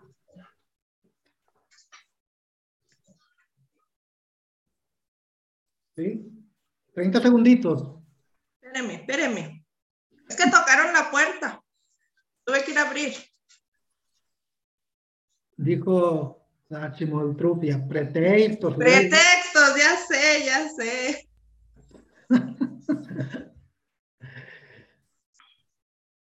a ver, a ver. Ya lo puede quitar, ya terminé, gracias. sí, no, por favor, no. Ahí está. Ahora sí, muestren su dibujito a la pantalla. A ver. Acérquenlo lo más que se pueda. A ver, aquí juega el, pato ganso. El pato avestruz. Ajá, muy bien, muy bien. A ver, acérquenlo más porque algunos no se ven. Ajá, muy bonitos. Ajá, hasta color le pusieron. Muy bien. Ay, Katia Domínguez, no se te ve, se te pierde. Póntelo en el pecho para que. Ándale, eso. Ah, muy bien allá, Sheila. Cari, ajas. Muy bien. Fíjense, este mismo patito se lo pusieron a varios. Ay, ese anda mal de la, de la columna, ese pato. se lo pusieron a varios, este, varios niños, ¿sí? Y este fue el resultado que obtuvieron. Déjenme, se los comparto. Aquí está. Aquí está, compartir pantalla. ¿Sí? Fíjense. Este es el patito. Les dijeron, dibujen un pato y, fíjense lo, lo que hicieron estos niños, miren.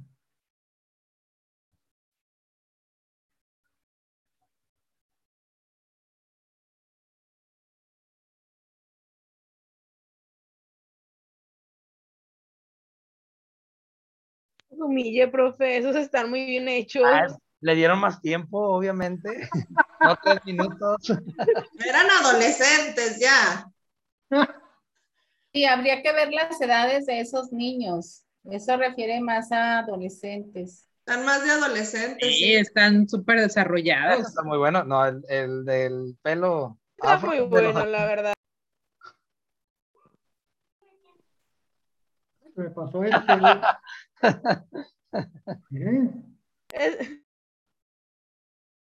El Joker. Ese se parece al mío, profe. Así es el mío. Así. Idéntico. Bien. Pero ya no lo. Ay, este el, el pato Ah, el del meme, el del meme.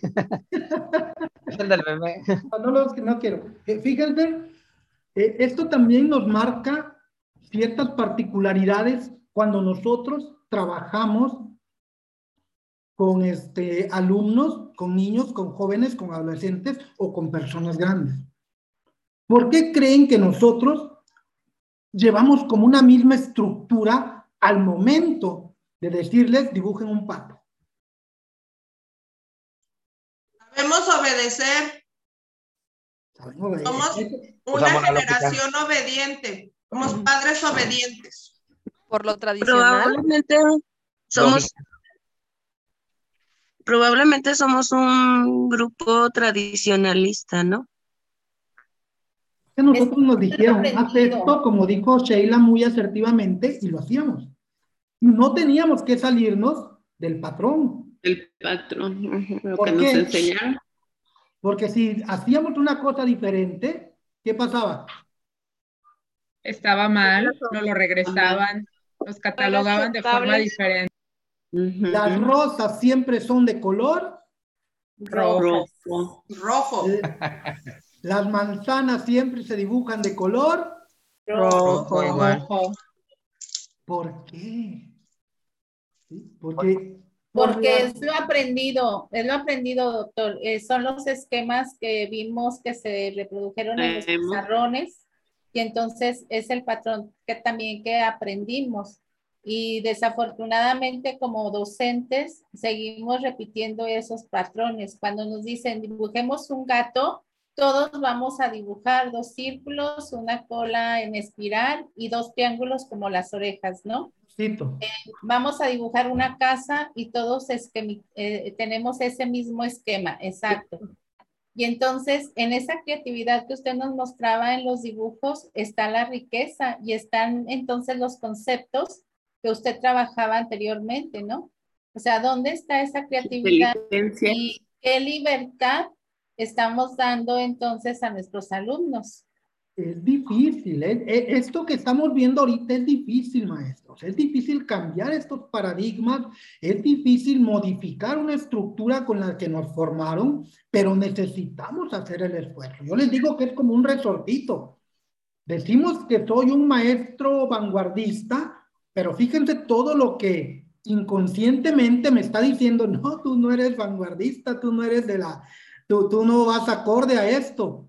¿Por qué? Porque todas tus acciones están mostrando algo diferente. Sí, cierto, doctor. Si, por ejemplo, nosotros viéramos un pato como los que acaba usted de mostrar en los alumnos, eh, nos, nos sorprenderíamos y tal vez diríamos, ese no es un pato como que yo te pedí, porque no es que ellos estén malos niños, ellos tienen mucha libertad, muchos conocimientos, eh, muchos conceptos nuevos y creatividad. pero no nosotros. Me pasó a mí en el caso de, de las brujas, eh, cuando estábamos hablando de descripción, les digo, les digo a los niños, a ver, este, dibújame y descríbeme una bruja. Y en mi concepto y en mi idea, una bruja, pues es fea. Cuando ellos me lo describen y me lo dibujan, me dibujan algo bonito.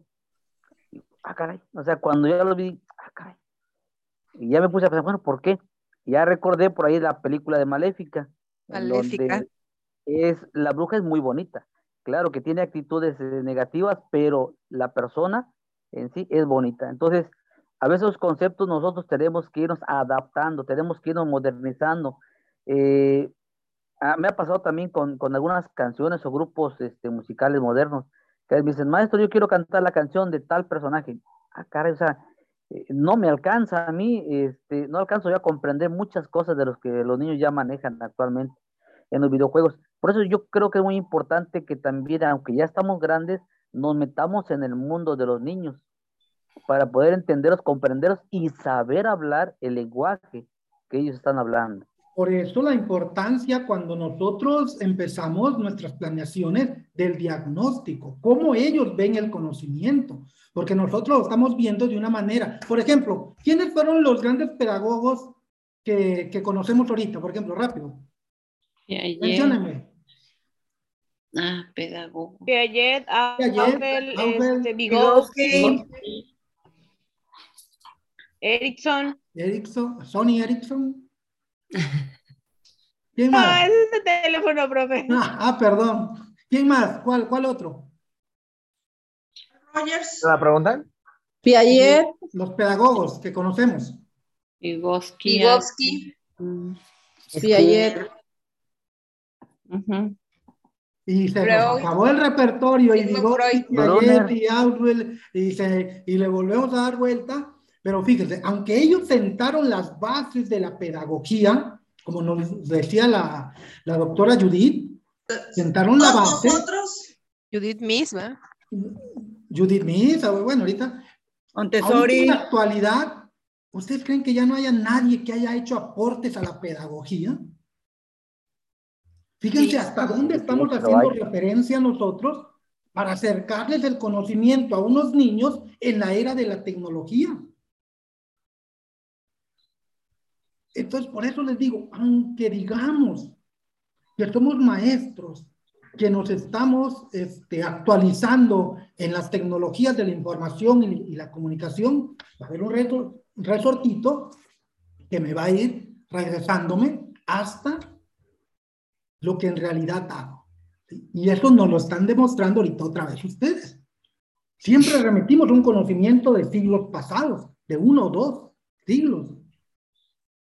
Cuando tenemos en la actualidad muchísimos investigadores, muchísimos aportes que son los que los alumnos conocen. ¿Y qué es lo que hacen esos nuevos? Un refrito de todos los que ustedes me están mencionando, pero actualizados, así como Bloom en su tiempo fue lo más in, la, su taxonomía, Anderson dijo, no, es que la, ahora es así. ¿Por qué? Porque los tiempos cambiaron, ahora no, no son los mismos niños que, que tú tuviste como muestra. Ahora tienen esto. Y ahorita, en esta pandemia, ¿qué nos ha dejado? Seguir trabajando con lo mismo. Por eso los niños se aburren. Por eso los niños no prenden su camarita ni interactúan con nosotros, porque de ver a un profe aburrido a estar eh, en, en YouTube con, con, ese tema más interactivo, pues lo prefieren. Entonces necesitamos ahí empezar a aplicarnos, ¿eh? empezar a aplicarnos porque nos van a dejar atrás. ¿sí? Imagínense un círculo de estudio que hagan ustedes allá en su colonia pobre, dijo la, la diva de México con su ventilador de tres aspas y no sé qué tanto. Hagan un círculo de estudio con gente que abone a su formación. Que tenga sus mismos objetivos y compartan, compartan el conocimiento. Y ahora sí, con base en todo esto, chicos,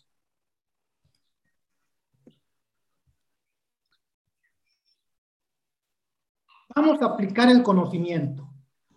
Ya, chalala, chalala, ay, qué bonito, y me reí. Ay, señorita Laura, soy malo, soy un maestro tradicionalista. No, no, no, no.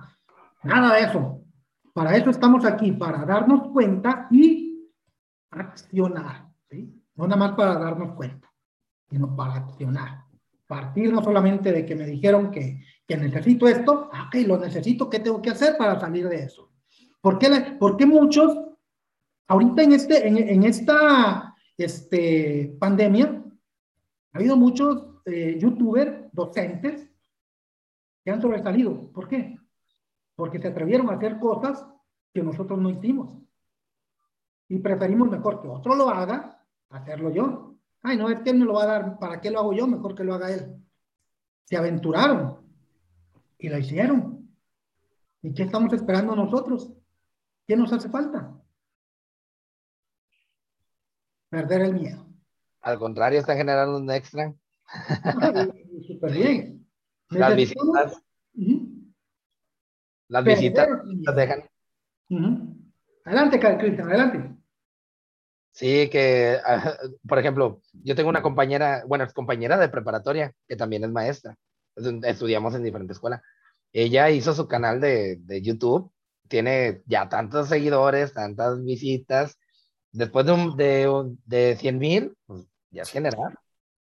O sea, aparte de que está ayudando a sus alumnos, ella se está beneficiando y puede enriquecer más o armarse un set más, este, más apropiado para, para seguirles enseñando a todos sus alumnos.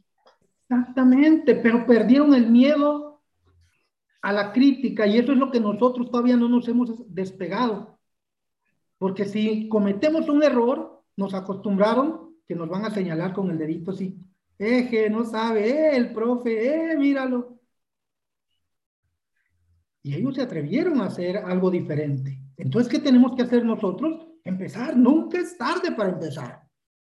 Yo era de los niños que tenía un imán en la espalda porque cuando me pasaban a exponer, ya que el clásico que, que se pegan a la pared y no se despegan hasta que termina la exposición. Y ahí estaba todo paniqueado. Ah, ah. Pero los tiempos cambian y tiene uno que estar al día. Y ahorita ustedes creen que no me da miedo el estar aquí, claro que me da miedo. Claro que lo siento, pero tengo que hacer las cosas a pesar de. No es que yo no tenga el miedo. Debo de tenerlo porque es el miedo el que me activa hacer las cosas y es el que me potencializa. El miedo te puede impulsar, te puede mandar abajo. ¿Qué es lo que vamos a hacer? Hacer las cosas a pesar del miedo. Aprender a disfrutar el miedo y que ese miedo nos potencialice, no nos eche para abajo. Y eso es lo que están haciendo muchas personas. Y nos da envidia, sí, sí nos da envidia, ¿por qué? Porque la envidia es, natural en el ser humano. Pero si quiero cambiar, necesito empezar a hacer. Ahorita tenemos esa, esa pregunta. Ya, ya vimos todo un preámbulo, ahora vamos a aplicarlo. ¿Cuál creen que sea la respuesta correcta a esa pregunta? ¿Qué dice?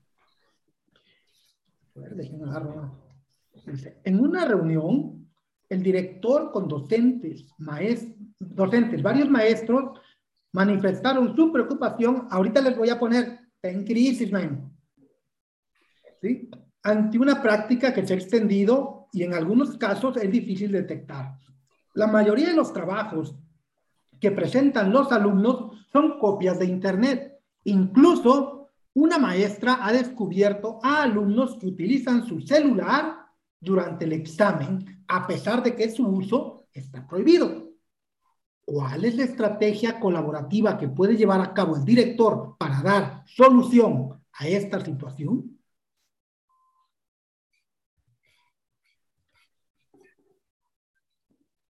Leanla.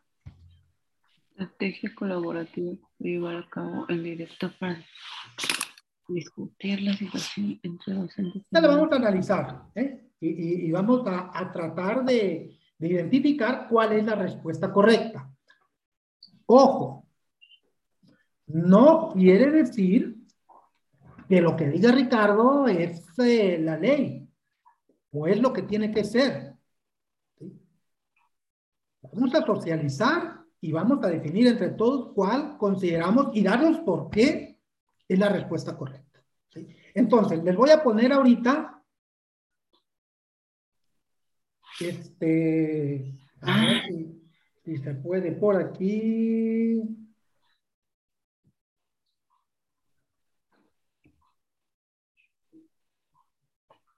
La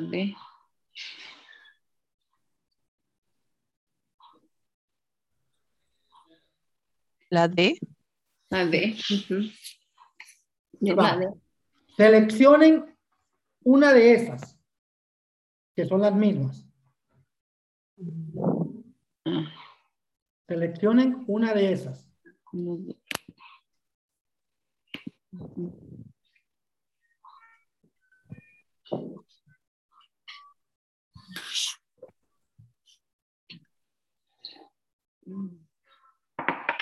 Diecinueve nada más han votado. ¿Dónde están los demás? no están interactuando con el conocimiento. 28. Yo creo que es la de... No me aparece la opción. Perdón. Sí, ahí están, ahí, ahí están, súbale o bájale. Dijo, mueve el cursor, mueve el cursor hacia abajo. Ya en último está la D. Dijo Chelelo. Súbale para arriba o bájale para abajo. 41, ni la mitad casi, casi, poquito más de la mitad. Cierro votaciones en 5, cuatro, tres, dos, Ahí pues ya uno, cero. Finalizar votación y les muestro.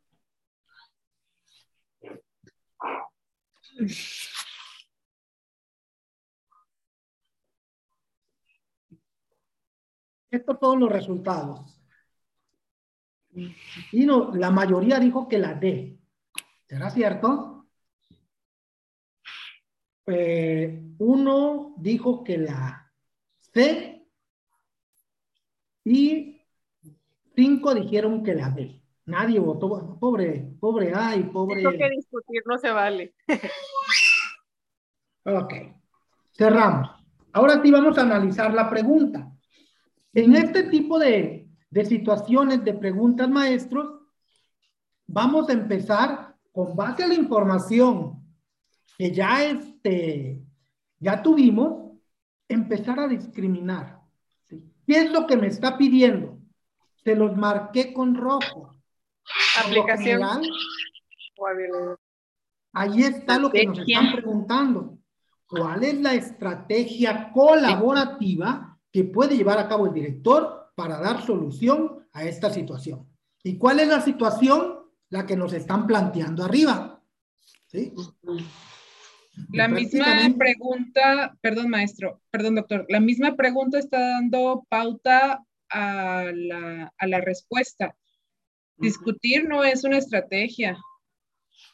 Involucrar posiblemente, pero según la taxonomía, pues no entra. Acordar queda descartada. Por eso aplicaría elaborar. Ok. ¿Alguien más que me dé su punto de vista? Eh, como dice ya, ah, perdón, dice colaborativa y la A dice que se va a acatar la decisión. O sea. ¿Qué más? Y la B, por ejemplo, dice que, estén, que eviten llevar el celular. Nosotros no podemos dejar a los alumnos de la tecnología. Exacto. Dice que envíen sin celular. No por otro lado, dice acordar una reunión que involucre a los padres de familia. Y también dice que prohibirían, o sea, para prohibir la tecnología. La tecnología. Fíjense, este, ahorita como ya estamos viendo con otros ojos estos reactivos, ¿eh? Si nos los hubieran presentado a lo mejor antes de tener este preámbulo, hubiéramos este dudado. sí, este, híjole. Pero sí, exactamente es la letra D. Eh. Muy bien. Ay, perdón por default quitas discutir y luego la acordar. Ok. Siguiente pregunta. Un grupo de profesores de una escuela propone desarrollar actividades extraescolares para apoyar el aprendizaje de los alumnos. De acuerdo con el director, las actividades propuestas no son congruentes con los planes y programas de estudio vigentes. ¿Cuál de las siguientes acciones del director favorece la construcción de una perspectiva educativa común que contribuye al aprendizaje de los alumnos conforme al marco curricular vigente. Chequen las posibles respuestas. Acciones, argumentar. Y ahorita les pongo también para que voten, pero que voten, chicos. ¿Sí? aprovechen este espacio. Argumentar ante el colectivo docente porque no es viable la propuesta de los profesores científicos acciones. ¿Cuál es la intención de favorecer la construcción de una perspectiva educativa?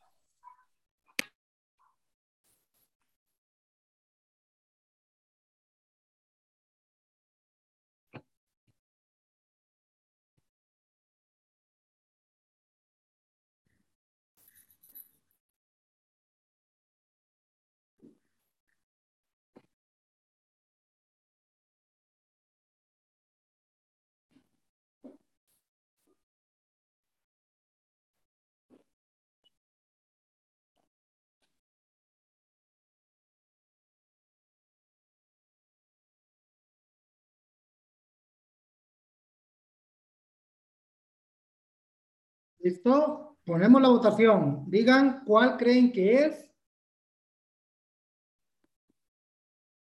la correcta.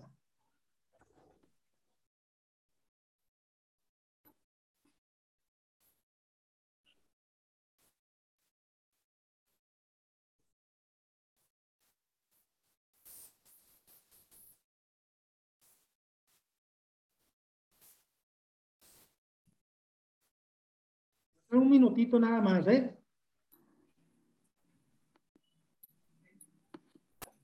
Veinte. Veinte que ya votaron. Veinticinco. Treinta. Aprovechen, aprovechen, voten, voten. Porque solamente así puedo yo este, aprender más. Solamente interactuando. Acuérdense. 45 y quedan 10 segundos. 10, 9, 8, 7, 6, 5, 4, 3, 2, 1. Cierro votación.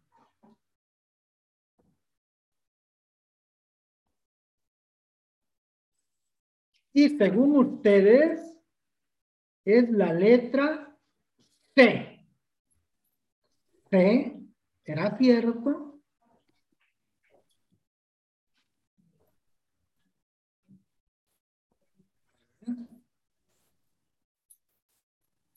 ¿Por qué creen que es la letra C, chicos? ¿Por qué creen que es la letra C? Porque van a discutir colectivamente en colegiado, en CT, las alternativas para, en base a los principios curriculares. Y aparte, van a adecuar, van a adecuar. que favorezcan la construcción o sea, que, pueda argumentar, por eso, pues el convocar al colectivo, pues sería una buena manera de, favorecer. Pero, ok, ¿alguien más? Sí, porque dice eh, construcción de una perspectiva educativa común y pues en la C lo que afirma o lo que se explica, pues sí se me hace más como una construcción porque entre todos van a llegar a un a un Pero acuerdo. la palabra discutir es lo que no me gusta. Trae la palabra discutir. Pero ya después dice analizar. Sí. Ok. Argumentar ante el colectivo docente por qué no es viable la propuesta de los profesores, identificando en ella los aspectos que contradigan los planes de estudio vigente. Aquí, como bien lo dicen, y, y, y en esta cinta color rojo, marrón, algo así, dice construir una perspectiva educativa común, que es común entre todos. Y aquí dice, argumentar ante el colectivo, no con el colectivo. O sea, él da su punto de vista. Exactamente, sí está argumentando, pero aquí dice perspectiva común. Exacto, les está dando su punto de vista. Mira, vas a hacer esto porque digo yo. Exacto, identificando en ella, dice, los aspectos que contradigan. O sea, está bien la pregunta, pero si la analizamos así como les estoy diciendo, ¿quién es el único que está decidiendo ahí? El director. Entonces no es una perspectiva común, ¿verdad?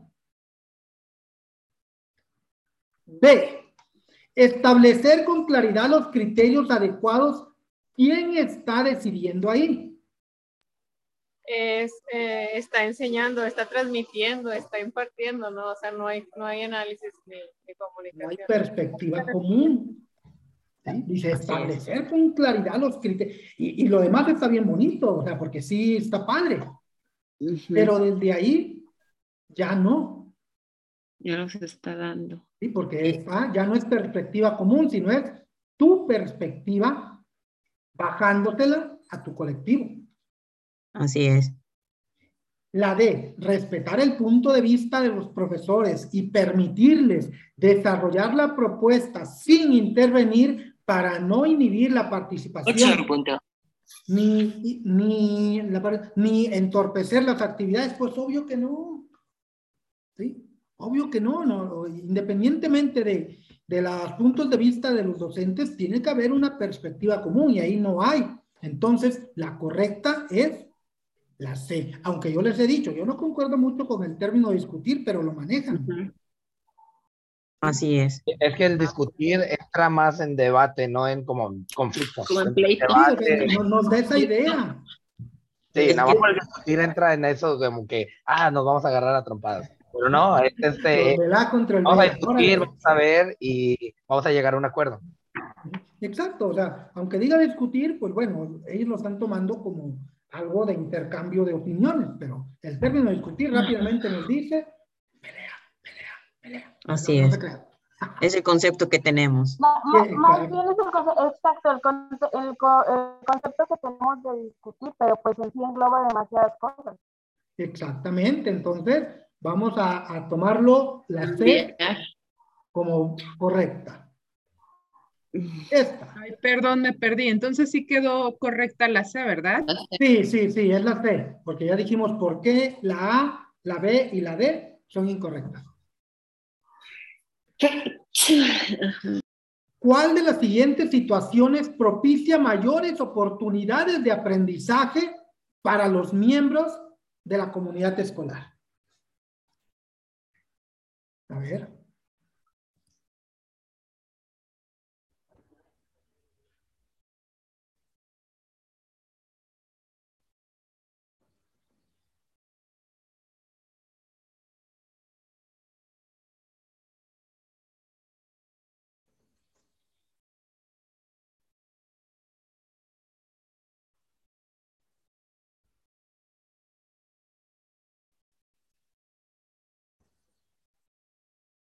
La A, será la B, será la C, no lo sé. Vamos a ver, vamos a someterlo a votación. Listo.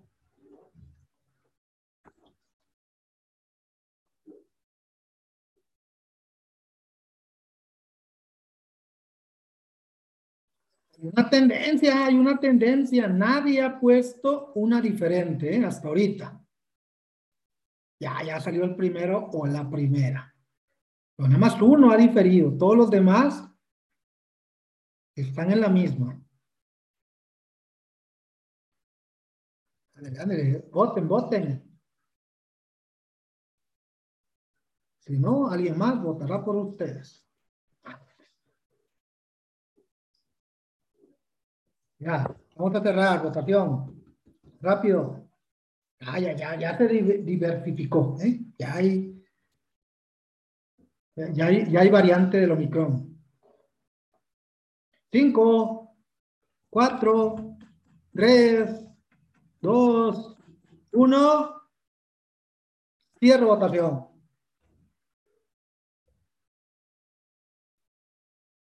Ahí está.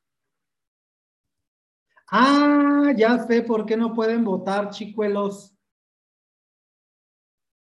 Déjenme.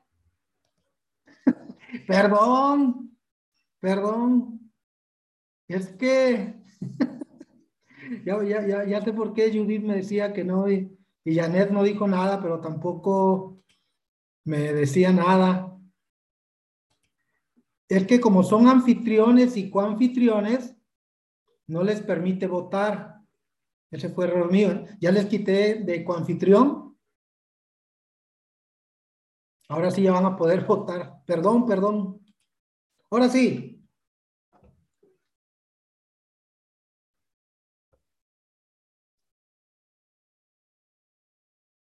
La mayoría dijo que la D.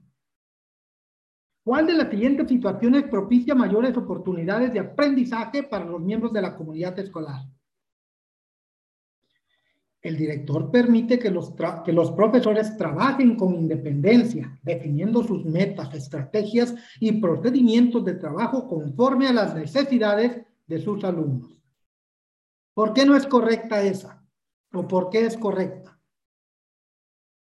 Porque se supone que tenemos lineamientos y además el PAT y el PAM y el CT, o sea. Pues Exactamente. Pues sí, es como que no está dando permiso, háganlo. ¿Y el qué?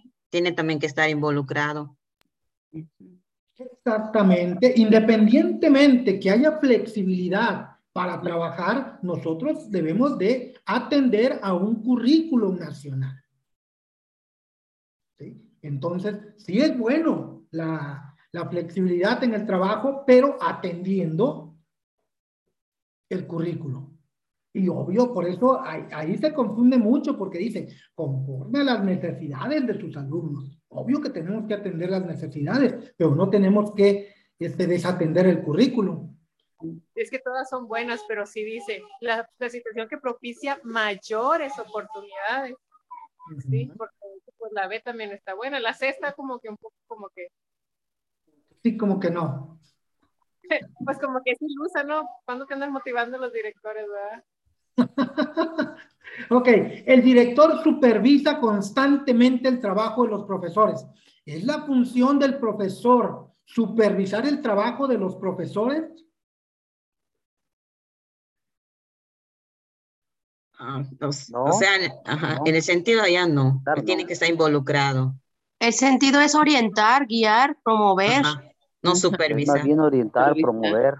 Es como supervisar, fiscalizar, algo así. Tiene un, Acompañar. Tiene un chingo de cosas que hacer para andar fiscalizando en, en, la, en el trabajo de los maestros.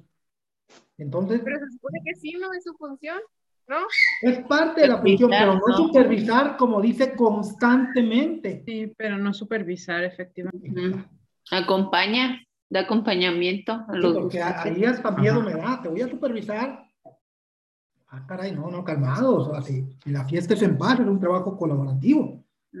¿sí? No es de supervisión, como dice asertivamente, no es una fiscalización del trabajo. Imaginen que se la pase el director ahí, ¿qué va a pasar con su PAE, con sus proyectos, con su gestión? Ah, no puedo porque estoy este, eh, supervisando a los maestros. Obvio, no. El director motiva a los profesores a sumarse cuando ustedes encuentren esta, esta palabrita de motivar, motivar está chido, o sea, dale, órale, uh, vamos a darle. Para sumarse a su proyecto de intervención escolar, para garantizar oportunidades de aprendizaje equitativas para todos. Fíjate qué incongruencia. Sumarse a su proyecto. Que lo hacen entre todos, entre la escuela, ¿no? Por eso. Por eso se supone que lo hacemos entre todos para encontrarle un sentido y ahora sí, ¿no? O sea, llevarlo a cabo cada quien, ¿verdad? Exacto, no es su proyecto, es el proyecto colaborativo de la escuela. Entonces, fíjense, ah, sí, sí, motiva. Y motivar no, no, no, no es una estrategia. Sí, que Ese motivar suena como a convencer que quiero que hagan lo que yo digo. Sí, ahora vamos a echarle ganas. Tú puedes, mira, está, está como los candidatos ahorita, ¿verdad? Dicen que es un proyecto de todos, pero ellos lo hacen. Entonces, si hacemos esas, esas observaciones, ¿cuál es la correcta? A ver. Exacto. ¿Cómo vamos hasta aquí, chicos? ¿Qué les, qué les parece? Ah, no se ha ido ni uno. Quiere correr. yo estoy como que ya Hace frío, hace frío. Javier, tiene levantadita la mano. Bueno, gracias, doctor, como siempre. Ya se nos pasaron toda la sesión. No, Ricardo, eh, buenas noches a todos. Un saludo. Este, es que eh, había unas palabras claves en la última pregunta, ¿no? Cuando se hablaba de comunidad escolar. Eh, yo, me fui por, y creo que es la, la más clave. Comunidad escolar y abajo decía alumnos y escuela. Y comunidad escolar no son exclusivamente los alumnos. Los alumnos, es todos. Implica padres de familia, implica a todos los maestros. Y por eso la clave era eso, desde mi punto de vista. Gracias. ¿Dónde está ahí esa placita que tiene? Ah, es por acá, por, por mi tierra, un pueblito aquí por, por Veracruz. ¿Cómo se llama? Eh, Ixhuatlán del Café Veracruz. Está muy bonito, ve, bonito. ¿eh? Este, por allá anduve por esos lugares, por Veracruz, hace unos 20 días. Órale, qué bueno, qué bueno. Muy rico café, muy ricas, les digo, aguas de, de esas que venden por la carretera, de piña. Sí, muy sabroso. Sí, muy bien. Ok, chicos, entonces, fíjense, esto es parte de, del trabajo que tenemos que hacer para la evaluación. Ya aprendimos de evaluación formativa, ya aprendimos sobre estrategias de evaluación, ya aprendimos de la taxonomía de Bloom, ya aprendimos de cómo tenemos que hacer esa relación, ya vimos algunos ejemplos, fíjense, ya casi dos horas, no más de dos horas, y, aquí estamos al pie del cañón, al sonoro rugir del cañón, dijo eh, nuestro himno nacional mexicano. ¿Qué les ha parecido? Díganme, este, coméntenme, socialicemos ahorita, aprovechemos el momento. ¿Qué les ha parecido? ¿Interesante? Eh, ni fu ni fa, ¿sabe qué es? Este, échale más ganitas. No, sí, muy buena. Yo, yo todavía sí batalla así como que aplicar la aplicación, la aplicación de Bloom en las preguntas. Sí, no, no, no, pues hay que aplicarnos. Eh, es lo que nos falta entonces, Katia, socializar ese conocimiento, porque yo veo que tiene muy buenas aportaciones, entonces necesitamos buscar personas con nuestra misma frecuencia, que estén en nuestro mismo canal, que estén, eh, que aporten a mis objetivos, a mi enfoque, para socializar ese conocimiento. ¿sí? Es lo que nos está haciendo falta para fortalecer esa área que está dejando ahí. Marianita. Hola, buenas noches. Buenas noches. Sí, ha sido muy interesante y me dio mucho gusto eh, saber que las todos los reactivos de hoy estuve, estuve bien. Sí, llevé el protocolo bien de la taxonomía, fui meticulosa y me hice ya una tablita, un acordeón me gusta la motivación que, le, que nos inyecta y nos proyecta. Eh, por esa parte, Plin, palomita estrellita de 10, como les digo a mis chicos, tanto en la primaria como en la universidad.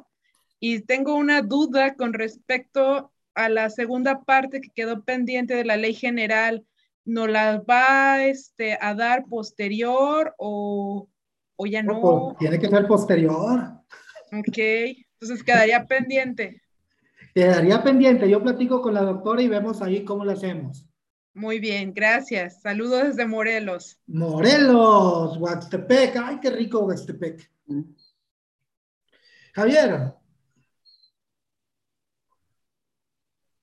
¿No? Ah, ok. Sharon. Oh, no, no, perdón. Quedó, quedó levantada de hace un momento. Ah, ok. Sharon, la veo muy seria, como que quedó paniqueada. ¿Qué dijo? ¿Yo qué hago aquí? Si yo, yo solo quería ver el hexatlón. no, todo claro, doctor. Muchas gracias. igual contenta porque hasta ahorita todo. Muy bien, que se le fue el audio, me dijeron. Silvia. la del diagnóstico, está bien padre eso. Gracias. Ah, diagnóstico, no, luego, luego vamos a tener uno, un, un, tema específico, porque sí vi que quedaron algunas interrogantes específicamente sobre los cuadernillos de evaluación. ¿Sí? Porque sí vi que les llamó la atención, pero como que sí, todavía andábamos, dicen acá, cascabeleando. ¿Sí? Silvia, ¿tiene levantadita su mano?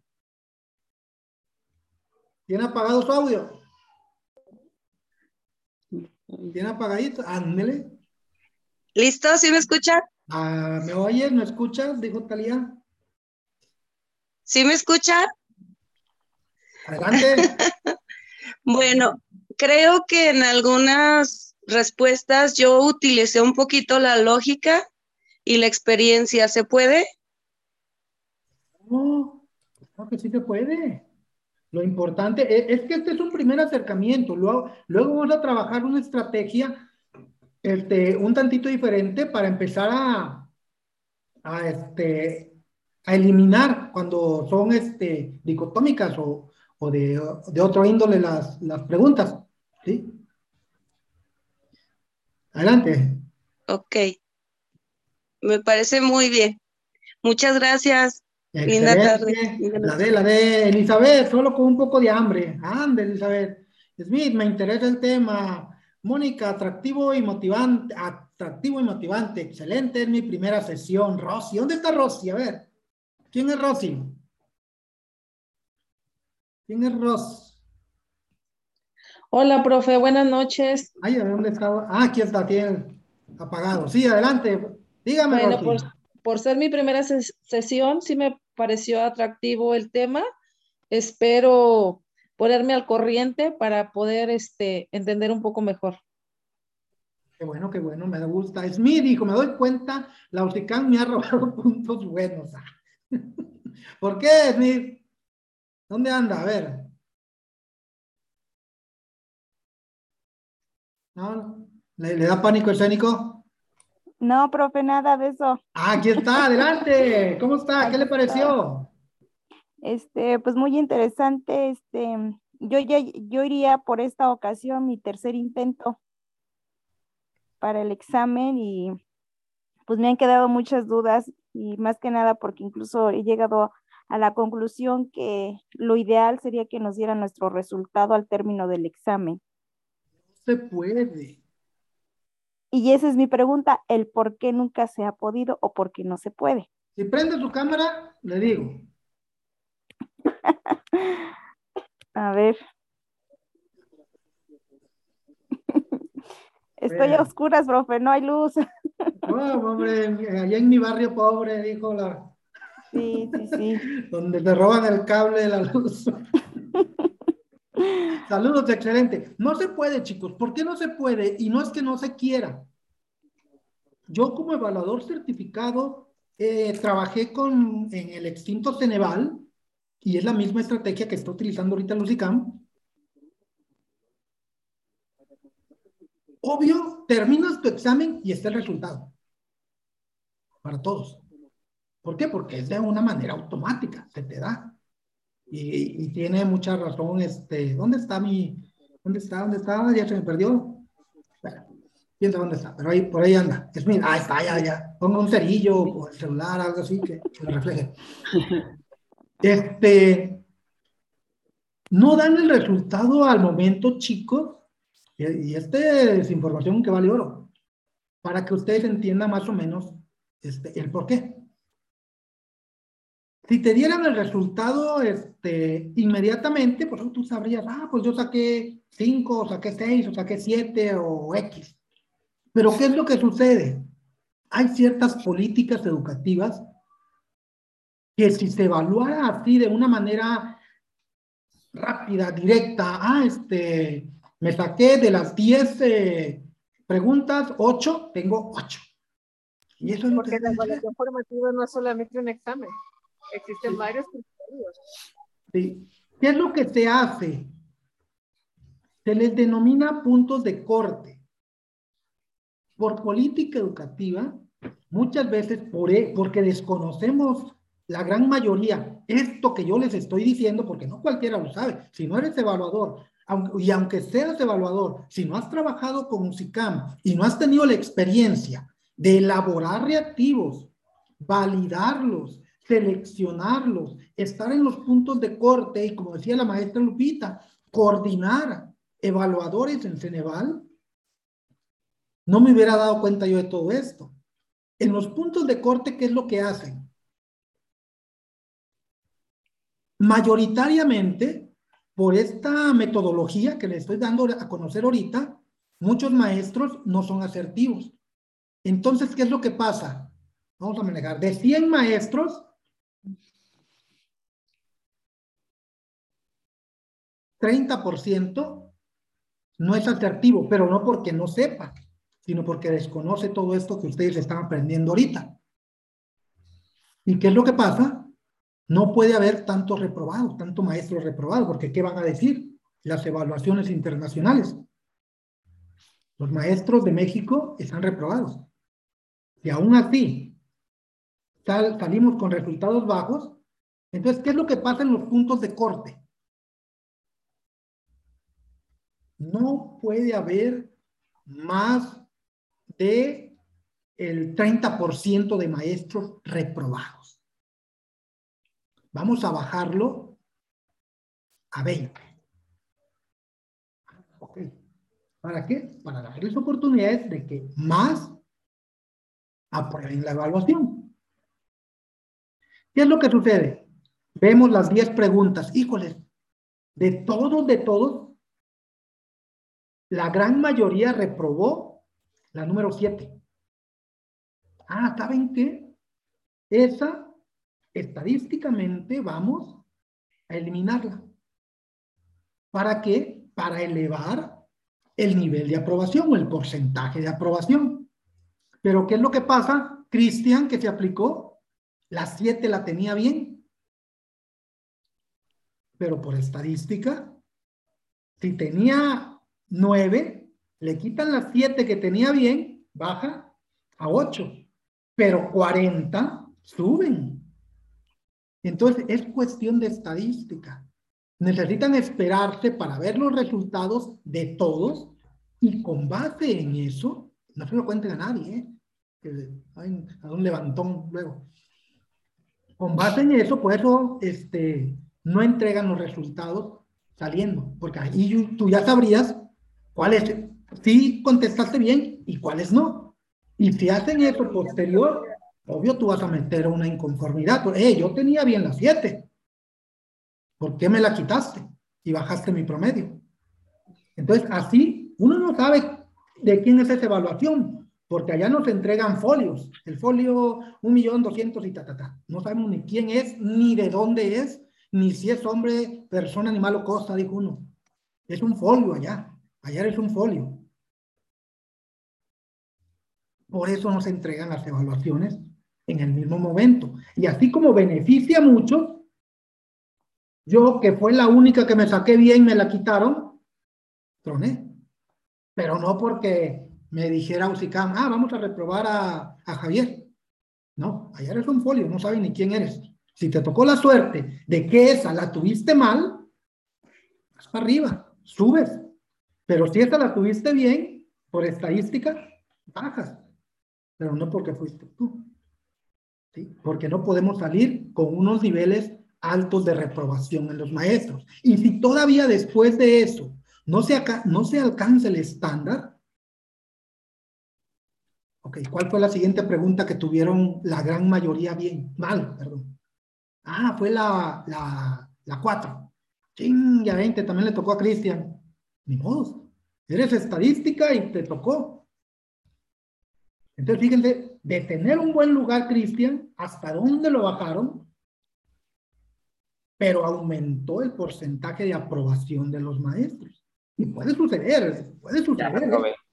Ya, ya valió gordo, ya dijo que dice, no, pues sistema, empieza a ir con los de frena para que voten la reforma educativa. Sí, entonces eso, e, eso es eh, así a grandes rasgos, porque no puedo manejar más particularidades, este, de por qué no entregan la evaluación terminándolo si este es un sistema muy sofisticado. Obvio que se sabe que sacaste, pero por cuestiones este, políticas no se puede entregar. Y tengan por seguro, maestros, las evaluaciones que sea, porque yo estuve ahí, son tan rigurosas que no hay cabida a especulaciones al momento de las respuestas. Son muy cuidados. A mí me consta, yo les digo, este, porque dijo uno, tengo los pelos de la burra parda en la mano. Yo lo viví ahí. Y no es, ay, que te pagan al destajo, que por tantas preguntas y que es, no, señor, nada de eso. Tengan la certeza que es muy cuidadoso su proceso de evaluación, porque es lo primero que nos dicen, están trabajando con la evaluación de maestros. Y me ha tocado, bueno, me tocó expulsar gente que estaba haciendo este mal uso de, del sistema y todo está controlado. Haz de cuenta, todos ustedes son evaluadores y están revisando, pero todos ustedes están bajo mi responsabilidad y yo estoy viendo qué están haciendo ustedes. No puede, no, no, está muy cuidado, muy sistemático, muy organizadito, la verdad. Entonces tengan la certeza y la certidumbre de que sus resultados son resultados con base a lo que les estoy diciendo. Pues chicos, este, ande, no ya, vaya, no tienen vida social o qué. Esto déjenlos para los que contestan. Frío. Quiere salir, hace frío. hace frío, profe. Uy, aquí estoy sudando. Pero mire, cabelito, se aceptan cafés de allá de Chiapas, de, de Córdoba, de Veracruz, de todos esos lugares, Chiapas. ¿eh? A ver, Katia levantó la mano. Adelante, Katia. Ya, ya con ella cerramos. Este, me da mucho gusto. Yo sé que estamos aquí, este, pero este, también hay que ser respetuosos. Muchos tienen muchas actividades que hacer y, y estarme escuchando a mí nada más, pues como que. Yo, no, yo no quisiera ya quitarles más el tiempo, compañero, ¿verdad? Y, todo. pero, ay, sí, ahorita que, que, sacó, yo quiero sacar mi novela también. Eh, mis sentimientos contra Zika. este, no, lo que pasa es que como dice este, pues yo sí me preparo, ¿verdad? Yo sí me preparo, leo fuentes y todo. y estuvimos trabajando lo del el, examen de respuestas construidas, ¿verdad? Y, y sí, o sea, no, no me fue bien, la verdad. Este, no me acuerdo cuántos puntos, pero en el examen, uy, cuando fue la planeación argumentada, doctor, este, me invitaron, me invitaron a ser evaluadora por, por el puntaje. Yo me acuerdo que seguí el video del doctor Mario, ¿verdad? Que era el, el capacitador. O sea, yo seguí el de la letra, las recomendaciones que él nos dijo. ah, no, el doctor Francisco. Y, y, ya, o sea, cómo hacer una planeación argumentada. Y eso me, me, me ayudó mucho y, y, así. Y ahorita que fue lo del examen este, pues no. es que le digo, a lo mejor fue la estadística. No fue usted, a lo mejor. Fue la estadística. Entonces, chicos, pues me dio mucho gusto el haber compartido con ustedes. Ojalá y haya cumplido sus expectativas, este, que les haya gustado. Mi dinámica de trabajo es esta. Me gusta mucho interactuar con la gente. Este, me gusta mucho verlos, me gusta mucho este, aprender de ustedes y me gusta este, que, bueno, hasta este momento han permanecido aquí. Por mi parte, este, no sé, ahorita ya este, se acepta, estamos en la hora feliz, la hora del chal, decía mi abuelita, ya este, dejen de, dejo de grabar.